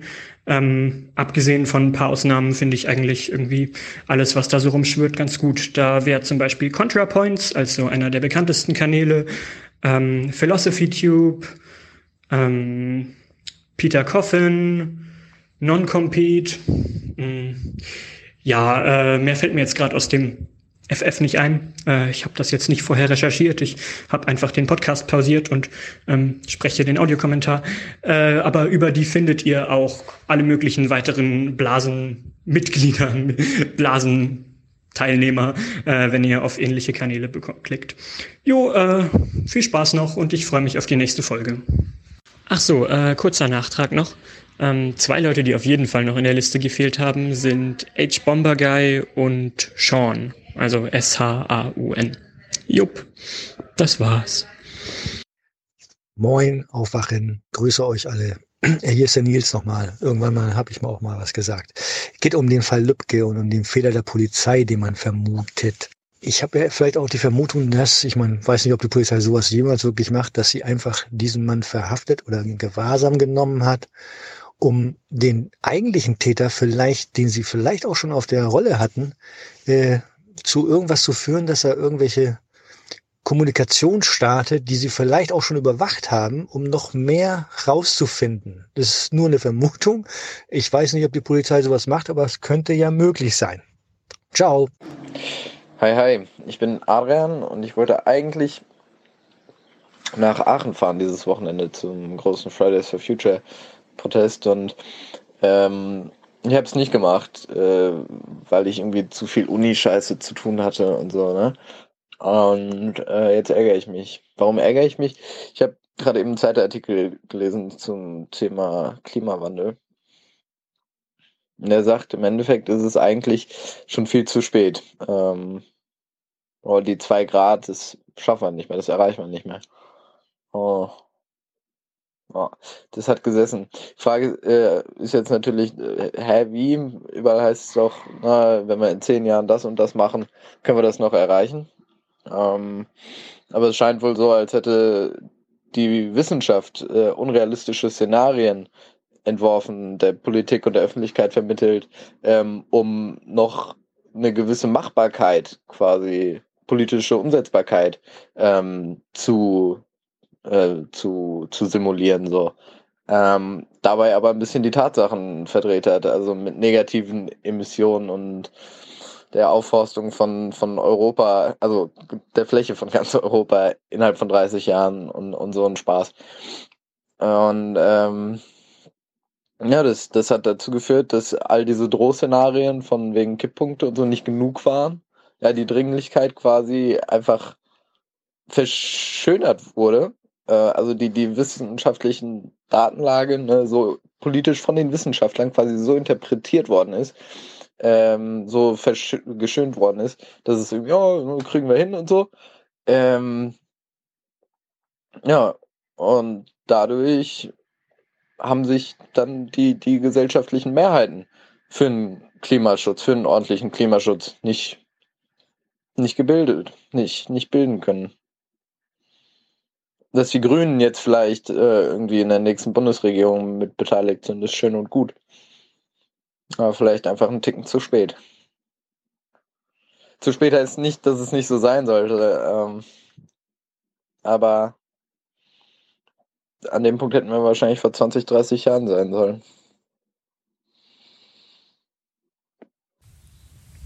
Hallo Tilo, hallo Stefan. Ich wollte einen kleinen Kommentar abgeben zur, zur Polizei oder zu den Bewerbungen bei der Polizei. Ich habe mich vor einiger Zeit auch einmal bei der Berliner Polizei beworben, als ich meine Masterarbeit gerade abgegeben hatte und meine ersten Bewerbungen erfolglos zurückkamen und ich auch irgendwie Angst hatte, mich nur von ein Jahres 50 Prozent wissenschaftlichen Mitarbeitsverträgen zum nächsten zu hangeln. Da dachte ich so, vielleicht bewerbe ich mich doch bei der Polizei, weil es eine sichere Beamtenstelle bietet und habe mich bei der hab, äh, auf Twitter die Werbekampagne der Polizei für Nachwuchs gesehen und dachte, scheiß drauf, bewerbe ich mich da jetzt einfach mal, gucken, was passiert. Und ähm, bin auch dann eingeladen worden, habe einen Sporttest und einen PC-gestützten Einstellungstest absolviert. Meine einzige Vorbereitung darauf war, dass ich einmal 2000 Meter gelaufen bin, um zu gucken, ob ich das unter 39 schaffe und dreimal Rolle rückwärts im Sandkasten im Hof geübt habe. Mhm. Als ich dann dort ankam, habe ich mal ein bisschen die Leute gefragt, so wer sie sind und warum sie da sind. 90 Prozent der Leute waren dort, weil sie auch irgendwo diese Werbung gesehen hatten und auch so waren, ja, sie haben jetzt eh gerade nichts Besseres zu tun, ihnen oder ich weiß nicht, ihre Bewerbungen, die sie eigentlich machen wollten, sind im Sande verlaufen und sind auch so ein bisschen mehr oder weniger aus Verzweiflung dort oder weil oder mangels bessere Alternativen. Und ich habe mich halt äh, speziell für die Kriminalpolizei beworben, wo Berlin, glaube ich, so knapp 100 Bewerber pro Jahrgang annimmt. Und ähm, der Test ist aber bei allen gleich. Also sowohl für den mittleren als auch für den höher, äh, gehobenen Dienst. Und nur die Anzahl der Punkte, die man erreichen muss, sind unterschiedlich. Und man macht halt Sprachtests, psychologische Fragen ähm, und auch viel so IQ-Geschichten, wo man irgendwelche Reihen dann fortsetzen muss und auch sehr viel Gedächtnistests. Und ich glaube, diese Gedächtnistests, äh, da habe ich echt gar nicht viel geübt oder so. Und das hat mir dann auch so die 20 Plätze gekostet, die mir fehlten auf Platz 90 oder so, um in die Kripo zu kommen. Was ich jetzt, jetzt im Nachhinein auch nicht unbedingt bedauere, aber in dem Moment war ich dann doch ein bisschen enttäuscht. Aber was interessant ist, dass ähm, zum Beispiel für die 260 oder 250 Plätze, die sie für die Schutzpolizei im gehobenen Dienst suchen, also mit Abiturmenschen, ähm, dass sie da ja, gut die Hälfte nur besetzen konnten anscheinend, weil so wenig Leute das A machen wollten, beziehungsweise die, die es machen wollten, so viele nicht diesen Score geknackt haben. Ähm, bei der Sportprüfung habe ich auch gesehen, da sind paar Leute durchgefallen, obwohl die da wirklich alle Augen zugedrückt haben. Ich wurde dann auch gefragt, ob ich nicht ähm, mich doch umstimmen lassen könnte, die Schutzpolizei ähm, anzutreten. Aber da waren noch die G20 Sachen frisch in den Medien und im Gedächtnis und ich dachte, auf so einer Demo will ich mich auf jeden Fall nicht verheizen lassen. Das kann ich irgendwie in meinem Gewissen nicht verarbeiten, äh, vereinbaren, mich für solch, so einen Einsatz dann ja, einsetzen zu lassen oder den Grad dann leiten zu müssen oder so. Und ja, hab dann gesagt, vergiss es und bin jetzt auch ganz glücklich so. Was vielleicht noch ganz interessanter Aspekt war bei dem Computertest, ähm, waren auch einige von die irgendwie Bundeswehr-Background hatten und nur die Leute, die diesen Test, ähm, ja, den Minimalscore erreicht haben, ähm, die konnten dann auch am Sporttest teilnehmen und von diesen Bundeswehrleuten habe ich beim Sporttest keinen mehr wiedergesehen. Hallo zusammen, der Thomas hier. Eine kurze Anmerkung zum Thema Waldbrand und Feuerwehr und ähm, Materialalter, also dass die da Fahrzeuge haben, die schon 50 Jahre alt sind.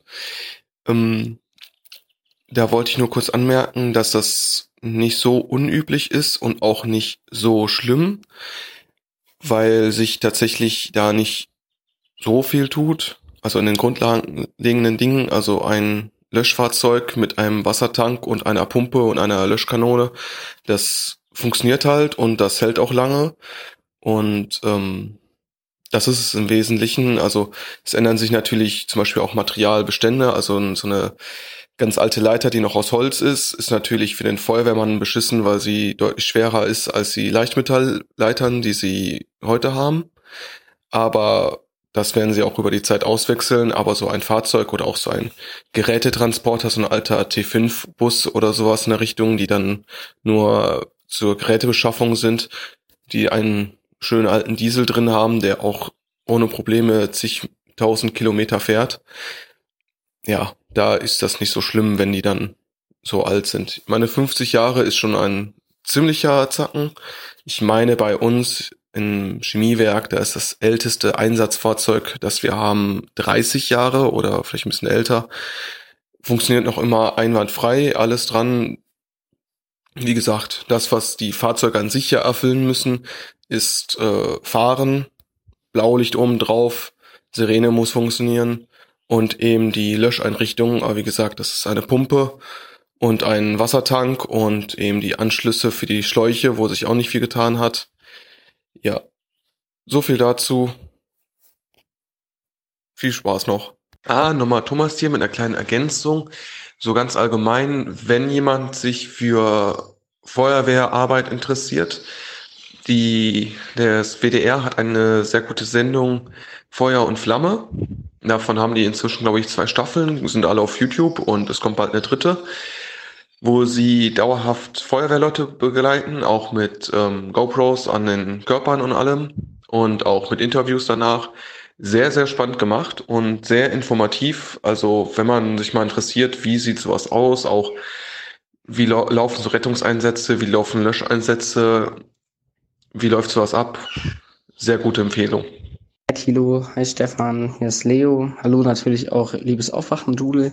Ich melde mich heute zu meinem Herzensthema, und zwar der Blockchain, äh, die natürlich nicht gerade oft äh, Gegenstand der äh, Nachrichten und Presse ist. Äh, ich dachte, das ändert sich diese Woche. Da lag ich aber falsch. Ähm, und zwar Grund dafür war, dass Facebook mit 28 anderen Unternehmen eine eigene Währung, den Libra Coin, äh, angekündigt hat. Ähm, ja, und ich bin der Meinung, dass das noch ein sehr, sehr äh, ja, interessantes, breit diskutiertes äh, tiertes Thema sein wird und vor allem gigantische Auswirkungen auf äh, die Finanzwirtschaft haben wird.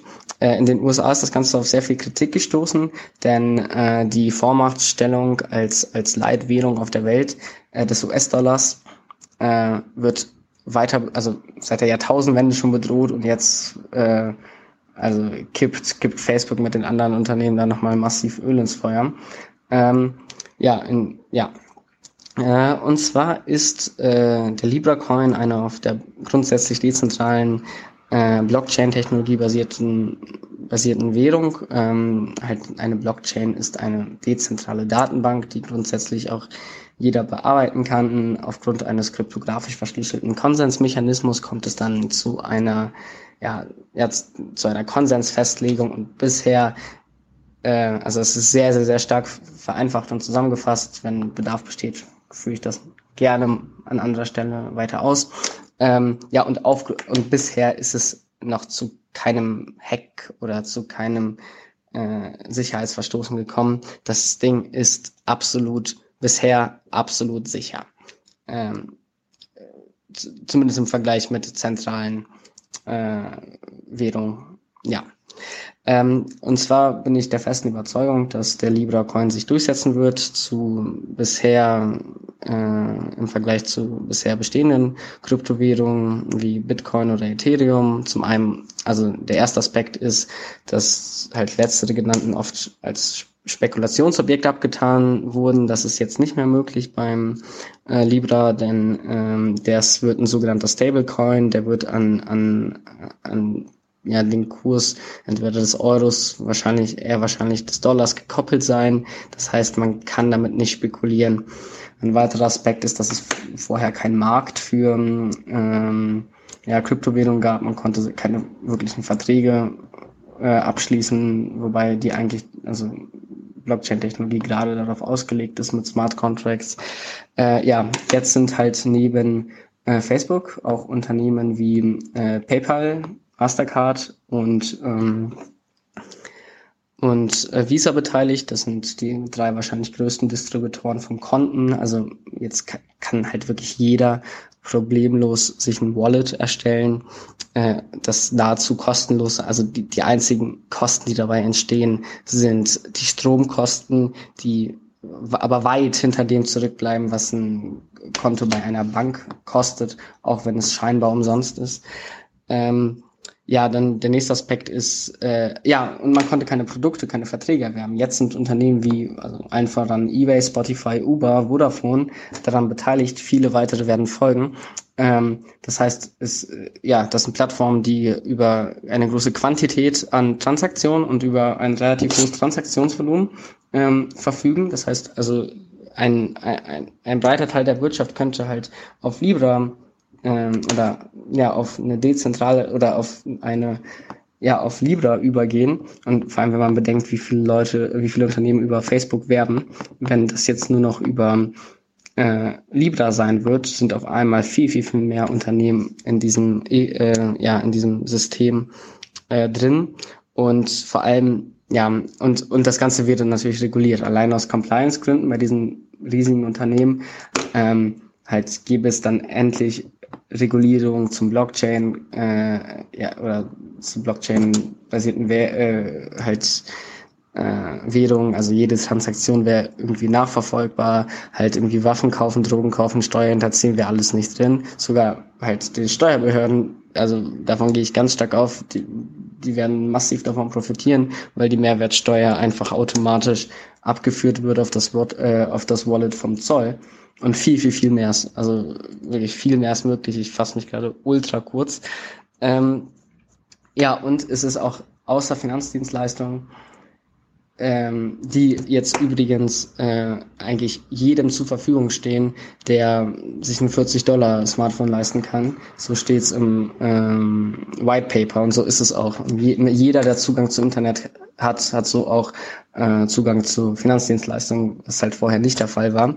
Aber selbst außerhalb von Finanzdienstleistungen ist eine Menge möglich, denn halt Libra Coin sind, ist Smart Contract fähig.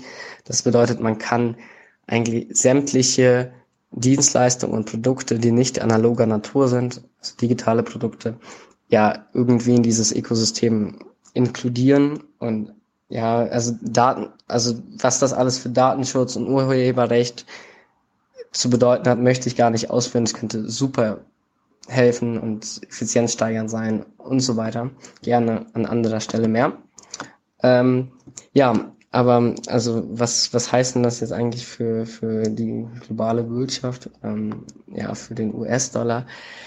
Vor allem, wenn das Ganze ja gekoppelt ist an den US-Dollar, stellt sich die Frage, ja, inwiefern löst das als äh, den US-Dollar als Leitwährung ab? Ähm, ja, man, also es ist erstmal nicht bekannt, ob das wirklich eine 1 zu 1 Kopplung sein wird.